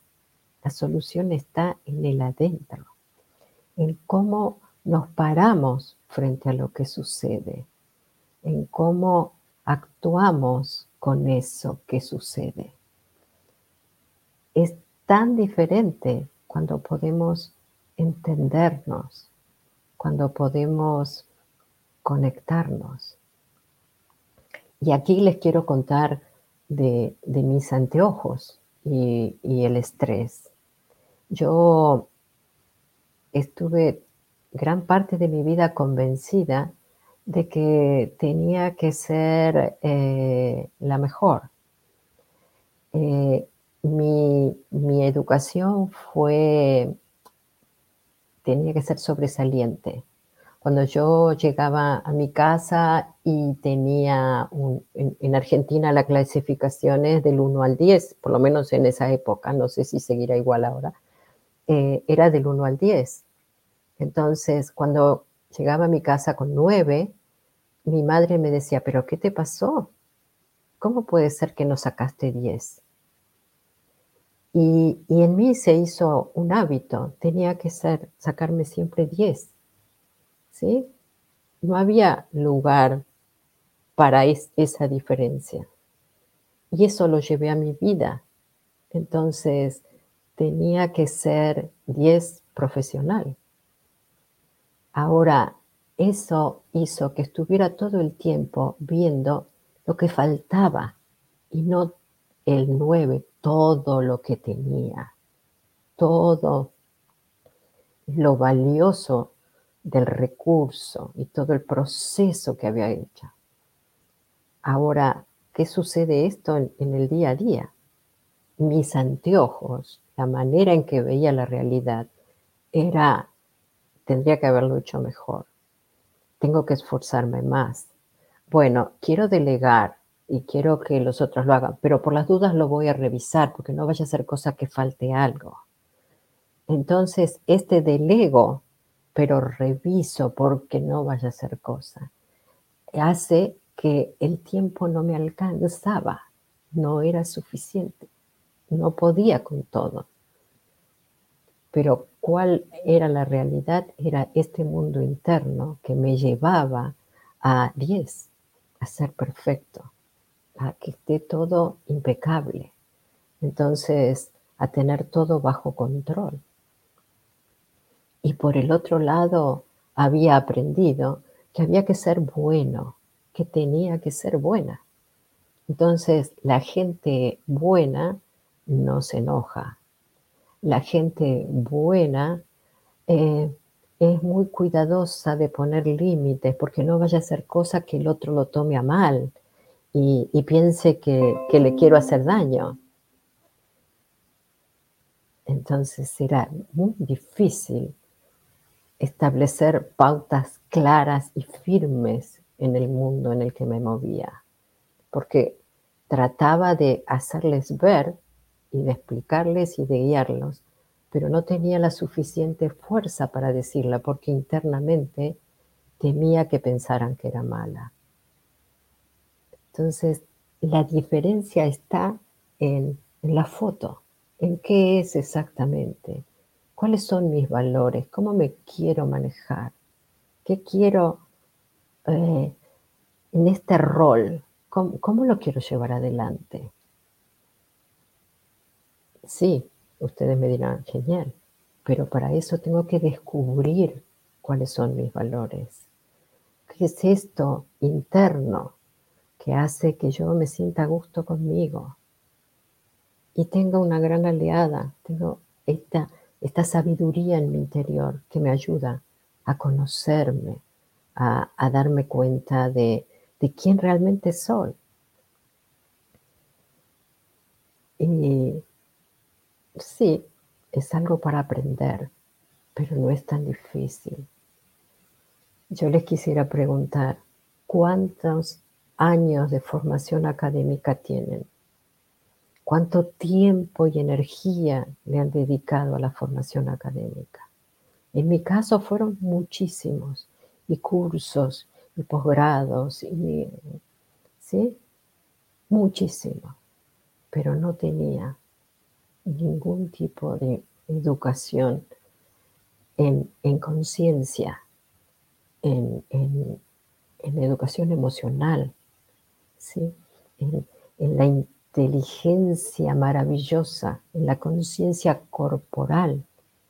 El cuerpo había que, que alimentarlo bien, había que hacer ejercicio, todo era para verse bien, para estar sano, para estar sano físicamente, pero internamente todo esto que tiene que ver con con el mundo emocional, con mi pensamiento. Nunca lo había aprendido. Y lo había postergado, porque, porque todo este malestar y todo esto formaba parte del precio que tenía que pagar para lograr lo que quería, para lograr la vida que soñaba y que me imaginaba que era lo mejor para mí y para todos. Entonces, este era el precio y estaba dispuesta. Ahora, nunca creí cuando pensaba esto que tendría un costo tan alto y que tenía que llegar a ese extremo para reaccionar por no haberle prestado atención antes. Entonces, aquí estamos. Tenemos esta posibilidad esta maravillosa oportunidad que nos da eh, la, virtualidad, ¿no? de poder llegar a, conectar con, todas las posibilidades que hay en el mundo. Como, como el regalo de la pandemia, yo soñaba con ir al Tíbet, a un monasterio y, hacer retiros de silencio y todo esto. Y, la pandemia hizo que, no necesitara ir al Tíbet y que pudiera tomar un entrenamiento de estas características en mi casa. Y hoy está todo ahí al alcance de la mano. Yo trabajo con gente de todo el mundo. Sí, desde mi casa. Por supuesto que me encanta esta posibilidad de hacer un seminario, un entrenamiento y lo presencial, pero está todo ahí. Entonces, hay herramientas, hay técnicas, no es algo tan difícil. Y, les voy a decir como el paso a paso, cómo sería. Lo primero es aprender a conectar con nuestro cuerpo, con nuestra sabiduría. Si cierran ahora los ojos y, recorren el cuerpo y prestan atención a las sensaciones, a cómo está, a, dónde, cómo es la temperatura, qué, qué está pasando en mi cuerpo, cómo me siento, cómo me siento, cómo se siente, qué es esto, cómo es sentirlo. Este es el primer paso, ejercitar esta conexión con esta sabiduría maravillosa. Una vez que, hago esto, digo, bueno, ok, a ver, ¿qué es esto? ¿Qué, qué emoción tengo en este momento? ¿Qué, ¿Cómo me siento? Bien, ya di un paso. Bien, ¿qué estoy pensando? Si tengo este malestar, ¿qué estoy pensando? Que no debería haber pasado, que cómo puede ser, que no tengo tiempo, que, ok, ahora me doy cuenta, miro como si mirara de afuera el pensamiento, ¿qué estoy pensando? ¿Sí? Ahora este pensamiento que tengo, ¿es así? ¿Es, ¿Es 100% verdad que esto es así? ¿Estoy absolutamente seguro de que esto es así? ¿Y, cómo me siento cuando me creo esto? ¿Y cómo me siento cuando, cuando me abro a verlo de otra manera? Y hago una pausa, reconozco todo esto y digo, bueno, a ver, vamos a sacar la foto. ¿Sí? Vuelvo a mi ejemplo. Sentí miedo, mucho miedo. ¿Qué estaba pensando? Estaba pensando que seguiría un cáncer como el de mi padre, que probablemente empezaba ahora todo un ciclo pesado. ¿Era real? No, eso tenía que ver con la historia. ¿Cómo me sentía cuando pensaba que era un cáncer? Con una angustia, con un pánico. ¿Cómo me sentía cuando solamente saqué la foto y dije, bueno, es solo esto? Y acepté que esto estaba pasando. Dije, ok, por ahora es esto. El presente en este momento es esto. Y les cuento algo más. Cuando me estaban quitándolo, esa anestesia local, y el médico dice, uy, esto es más grande de lo que imaginaba. Esto se ha, eh, hay que cauterizarlo porque esto se ha esparcido por más eh, lugares eh, que no, no lo tuve en cuenta. ¿Se imaginan? Ahí estaba yo, ahí abajo. ¿Qué pasó? otra vez apareció ese pánico. Y otra vez volví. Ok, lo único que sabemos es que es más de lo que él imaginó. Pero no hay nada que diga que esto, que sea más, es malo. Y ahí, otra vez, volvimos. Y les aseguro que eso se puede hacer. Y les aseguro que no es nada así de unos iluminados especiales, solo privilegio de algunos. Es entrenamiento. Entonces, una vez que, sacamos la foto, ¿sí? que es esto, bueno, bien, ahora miremos el afuera. Vuelvo al caso. La primera reacción fue, pero qué bárbaro este médico, ¿cómo puede estar diciendo esto? Y no tiene en cuenta que yo estoy allí. Cuando, cuando miro con, con amor y con entendimiento para el otro, me doy cuenta que está haciendo su trabajo y está tan metido que no, no, no, no se acordó ni se dio cuenta que, que allí había alguien que no estaba totalmente dormido. ¿Sí? y, que dijo, bueno, a ver, hagámoslo rápido, dame esto, busquemos esto, porque esto es más grande y quiso ser más eficiente. Y de eso se trata, de, de ver y también poder ver al otro y ver que el otro también usa sus anteojos y, y tiene en cuenta lo que es valioso para el otro. En el caso del médico, que era valioso para él hacer el trabajo lo, lo más seguro posible, lo más efectivo a, futuro posible. Y por eso hizo todo ese, todo ese, apúrense, tráiganme esto que no lo entienden. Pero pueden sentir internamente la diferencia, como es vivirlo desde un lugar o desde el otro. Y, una vez que, tenemos claridad con todo esto, una vez que, tenemos eh, la foto, una vez que tenemos, eh, bueno, aquí, que es lo importante para mí, y puedo ver al otro y puedo ver qué es lo importante entonces, desde ese lugar, desde mis valores, desde este, desde este rol que tengo, bueno, ¿qué elijo hacer?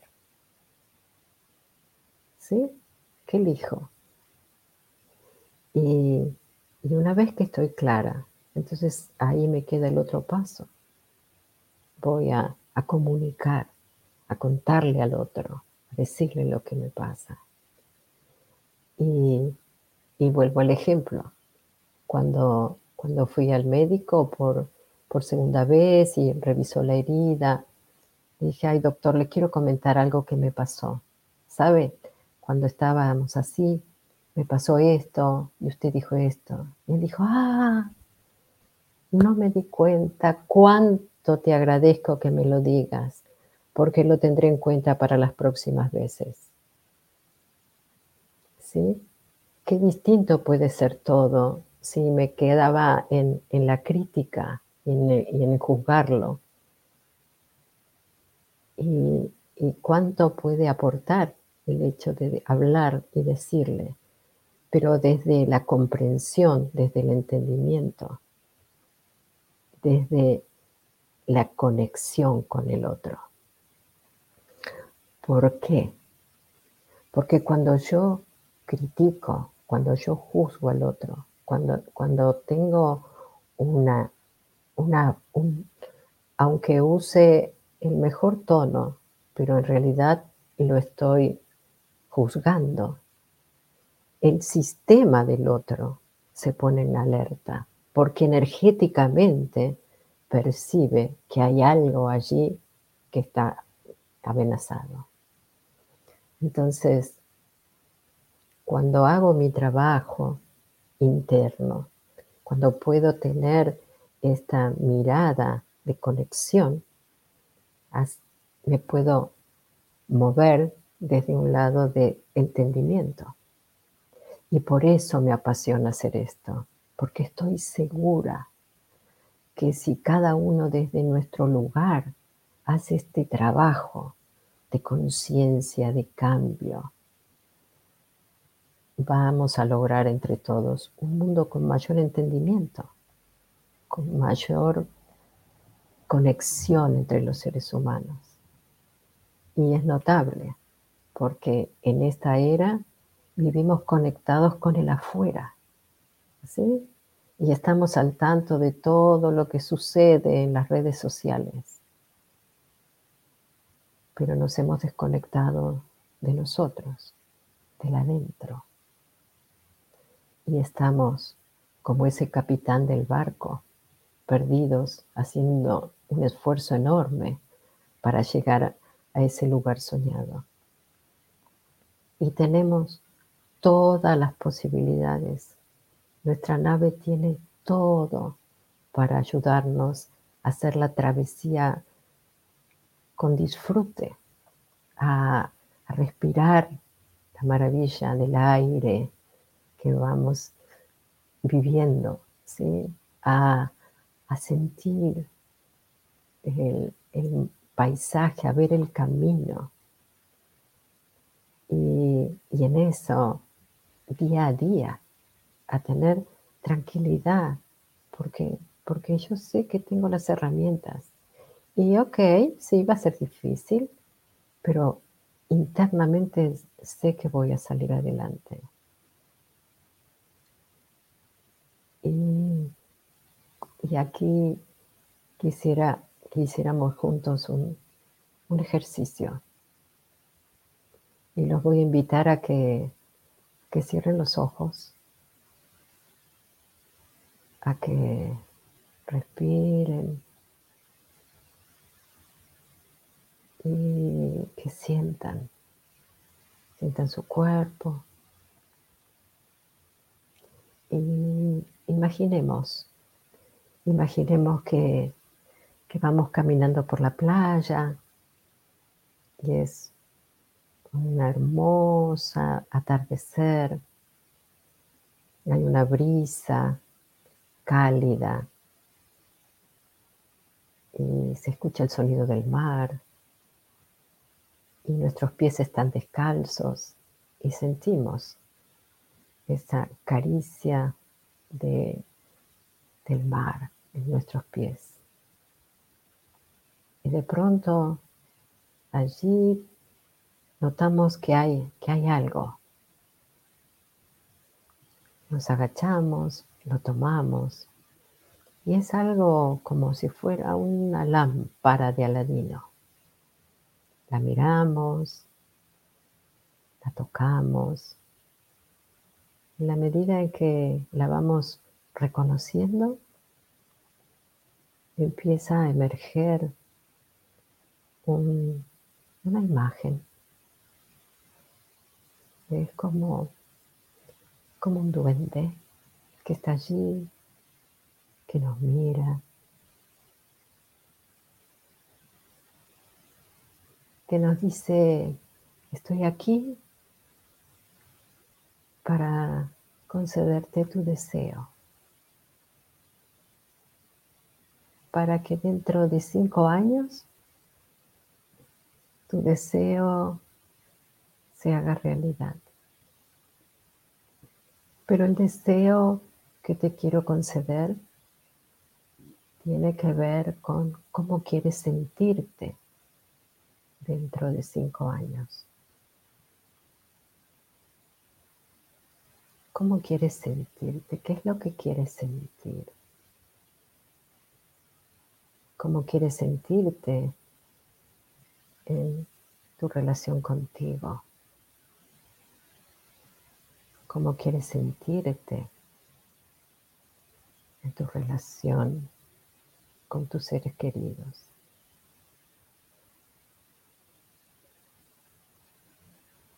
¿Cómo quieres sentirte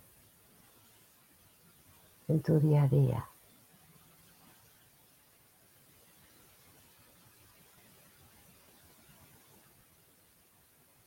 Dime con detalle. No me digas bien. Dime exactamente qué es lo que te gustaría sentir.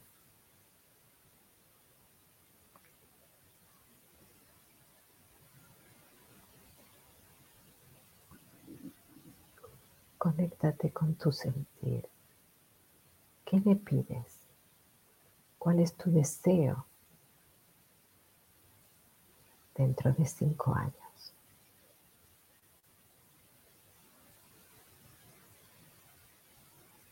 Y toma nota, toma nota interna de, cuál es tu deseo. Ese es el lugar al que quieres llegar.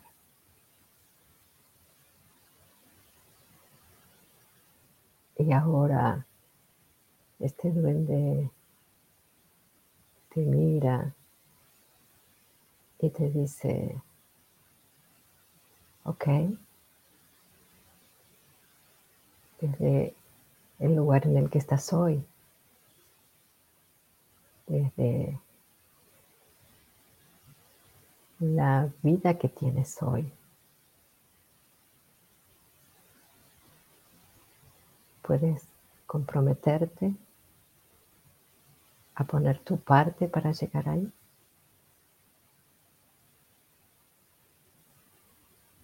Yo voy a estar aquí, atento para ayudarte. Pero, ¿tú realmente quieres llegar allí?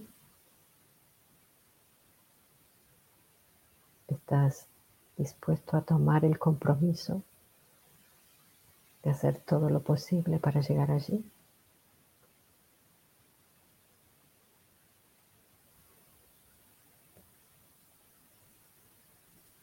¿Qué necesitas? ¿Cómo puedo ayudarte?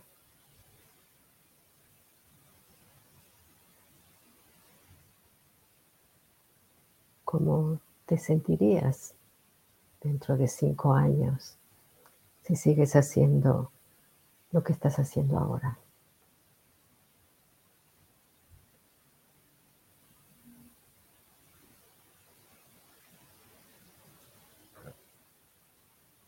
Y respiren profundo.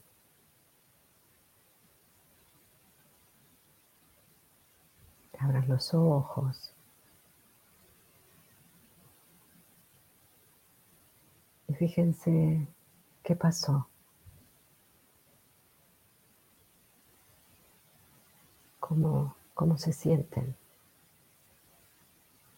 ¿Cómo es contactar con, con ese deseo de interno, de nuestro mundo interno, no de las cosas sino del sentir, no del hacer, sino del ser.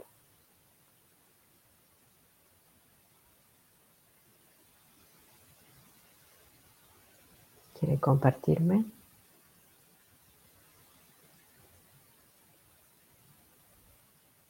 ¿Podemos escuchar a alguien?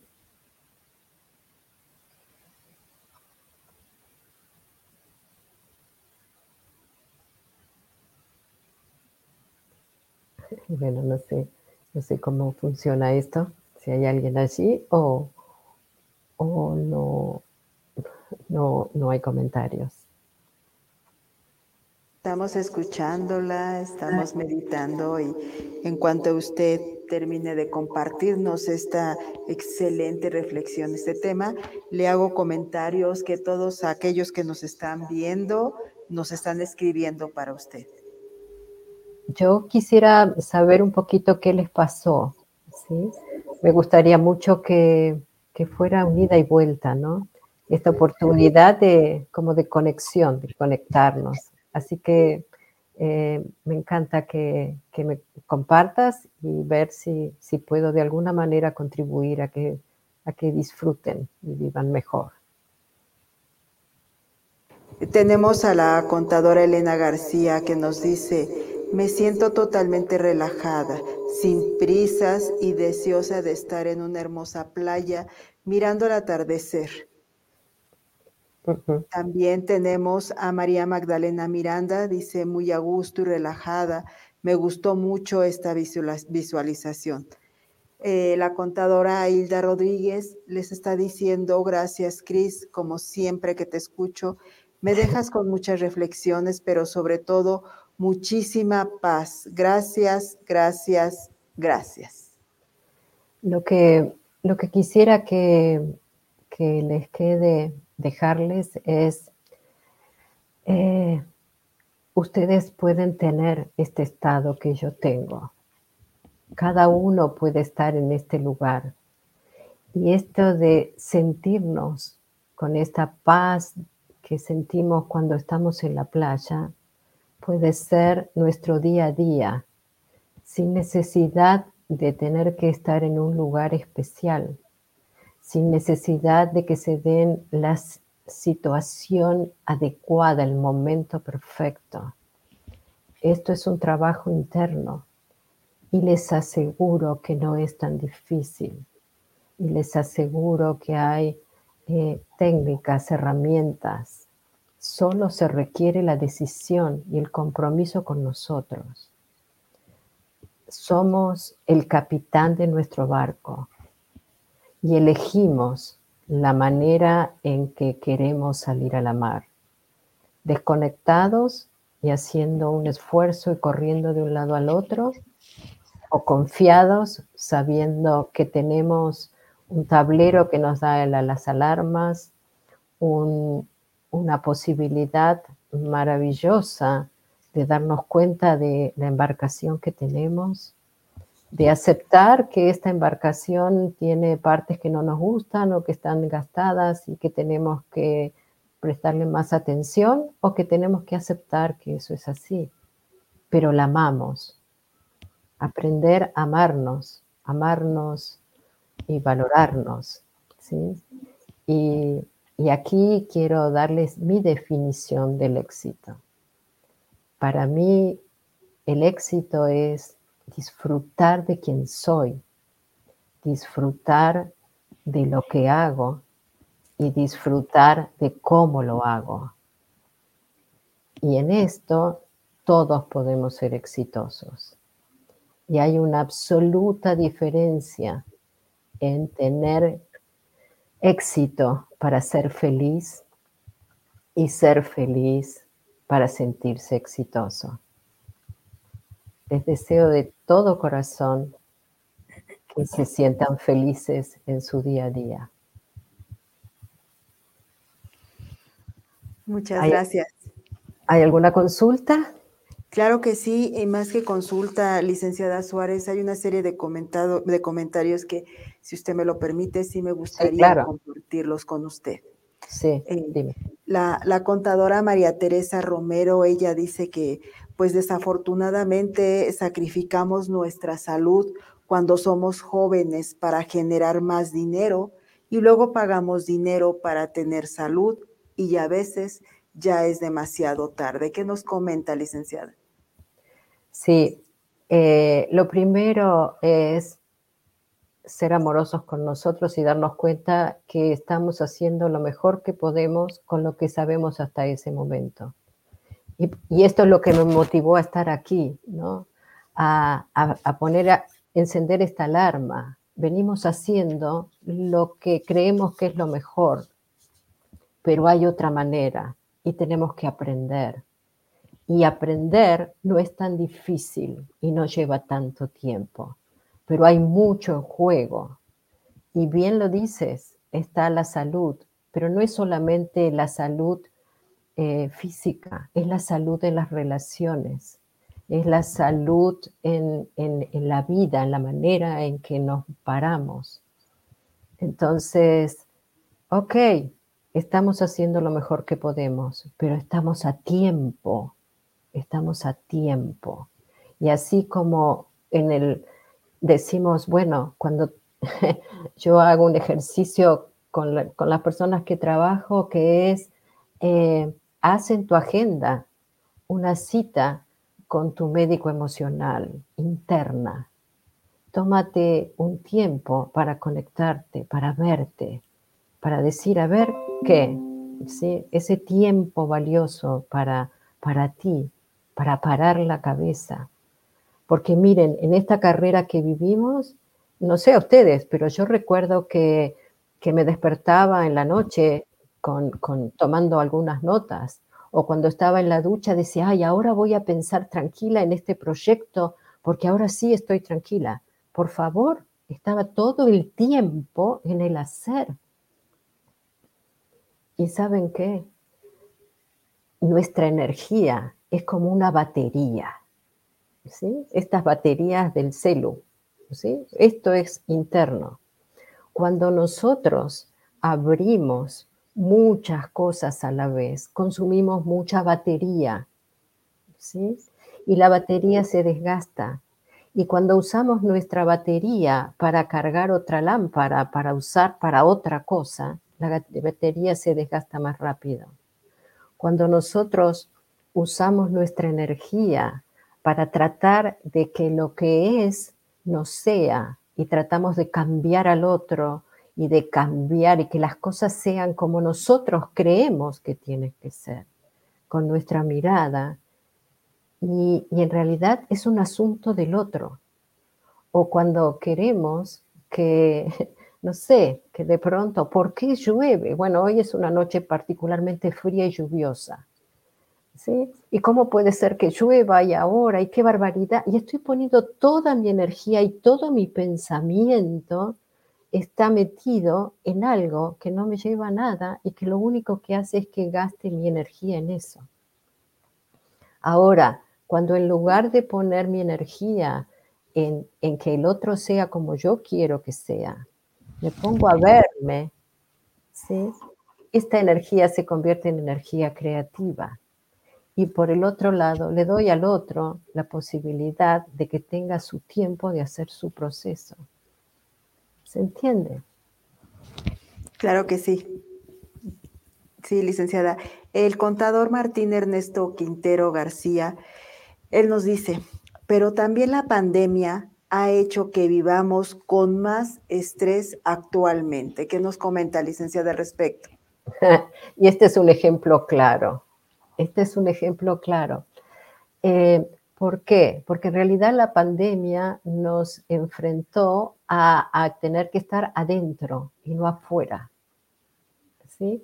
a conectarnos con un montón de cosas diferentes. Nos puso ante un cambio inesperado e incontrolado. No podíamos hacer nada. A mí la pandemia me dio un gran regalo, me dio una posibilidad que no creí que podía tener. Entonces yo entiendo, yo sé, yo sé lo difícil, sé que de pronto nos dimos cuenta de lo que significa eh, las relaciones, sé que nos generó muchísimo estrés conectarnos en algunos casos con la soledad, nos conectó con, con lo que significan los abrazos, con lo que significa eh, el otro en mi vida, con lo que significa el afuera sí nos generó mucho estrés. Pero nuevamente, estamos ahora, ya está, lo hicimos. El estrés ese nos sirvió para ver, como siempre digo, qué había ahí, qué, qué cosas, qué puedo ver que no me había dado cuenta, qué es lo valioso que, que estaba perdiendo, que perdí con la pandemia y que me puso en este lugar entonces, cuando yo puedo ver, no juzgar el estrés, sino verlo como alarma, como mensajero. Si el estrés es un mensajero sabio, ¿qué mensaje tenía para mí? ¿Cuáles eran mis valores y cuáles eran los anteojos que me ponía, qué cosas me creí que tenían que ser, qué condicionamientos tenía que estaban allí influyendo en que no fuera feliz. ¿Te ayudó? Sí, claro que sí, licenciada, muy ciertas todas sus palabras. Hay una serie de comentarios en donde le agradecen por reubicarnos nuestro día a día, nos enseñó eh, eh, en estos 60 minutos, licenciada, en aprender a valorarnos nosotros mismos, a querernos. Todos estos comentarios y felicitaciones, pues son un sinfín y un número de, de, todo lo que le mandan a decir a través de esta proyección que usted nos hizo. Eh, la asociación le agradece muchísimo, licenciada, y está conmigo el presidente de esta asociación, el maestro Jesús Rodríguez Ambrís, quien le hará entrega de su reconocimiento de manera virtual. Gracias. Eh, muchas gracias. La verdad, estos temas luego nos hace reflexionar eh, sobre la vida cotidiana que debemos atesorar cada momento. Y la verdad, la vida es muy corta. Eh, hay que vivirla, hay que vivirla al 100 lo más importante es ser feliz en donde sea. O sea, la felicidad, yo creo que cuando uno es feliz profesionalmente se refleja. Se refleja. Y, esto del enojo es una frustración, algo que a veces este, traemos. Entonces yo creo que es eh, muy, muy valiosa su ponencia y más ahorita que nosotros como contadores venimos de muchos estrés, de declaraciones, se nos vienen las, los términos. Y bajo todo esto, que estas charlas que nos dio, la reflexión es, eh, lo más importante es vivir bien, vivir contentos y felices. A nombre de la Asociación Mexicana de Contadores Públicos, Colegio Profesional en el Distrito Federal AC, otorga el reconocimiento a la licenciada Cristina Suárez por haber participado en la ponencia del tema Éxito sin estrés, de la presión y la carrera cotidiana a la confianza y el disfrute. durante nuestro evento Jueves del Asociado. Muchas gracias, licenciada. Yo les quiero agradecer y les quiero agregar una reflexión más que me parece hermoso, que es este espacio que ustedes están generando, que tiene la misma duración que un espacio académico y que le den valor a lo que significa el ser humano. Así que en este contexto de contadores, me parece hermoso el trabajo que ustedes están haciendo. Mil gracias por darme esta oportunidad. Sí, algo de lo bonito de esta asociación es que nos preocupamos por todos nuestros asociados de estar bien y estar bien no solamente profesionalmente, ser íntegros, o sea, integralmente y por eso, esta idea del juez del asociado, vamos a cumplir 50 años que lo llevamos a cabo. Entonces, ah, es una enseñanza cultural que cada presidente, cada consejo directivo lo llevamos eh, a cabo y buscamos a gente destacada, como es el caso de usted, que nos permita eh, ese, ese expertise darlo a conocer a toda nuestra membresía. Genial. Cuenten conmigo para cuando lo necesiten. Realmente es un placer acompañarlos en esto. Gracias. Gracias a ustedes. Muchísimas gracias, licenciada Suárez. Que pase usted una excelente noche. Pues bien, muchísimas gracias a todos los que nos acompañaron en este cuarto jueves del asociado segunda temporada 2022. No olviden seguirnos por nuestras redes sociales, Facebook, Twitter, YouTube, LinkedIn, Spotify y ya pronto TikTok. Se despide de ustedes su amiga Verónica Hernández. Hasta la próxima.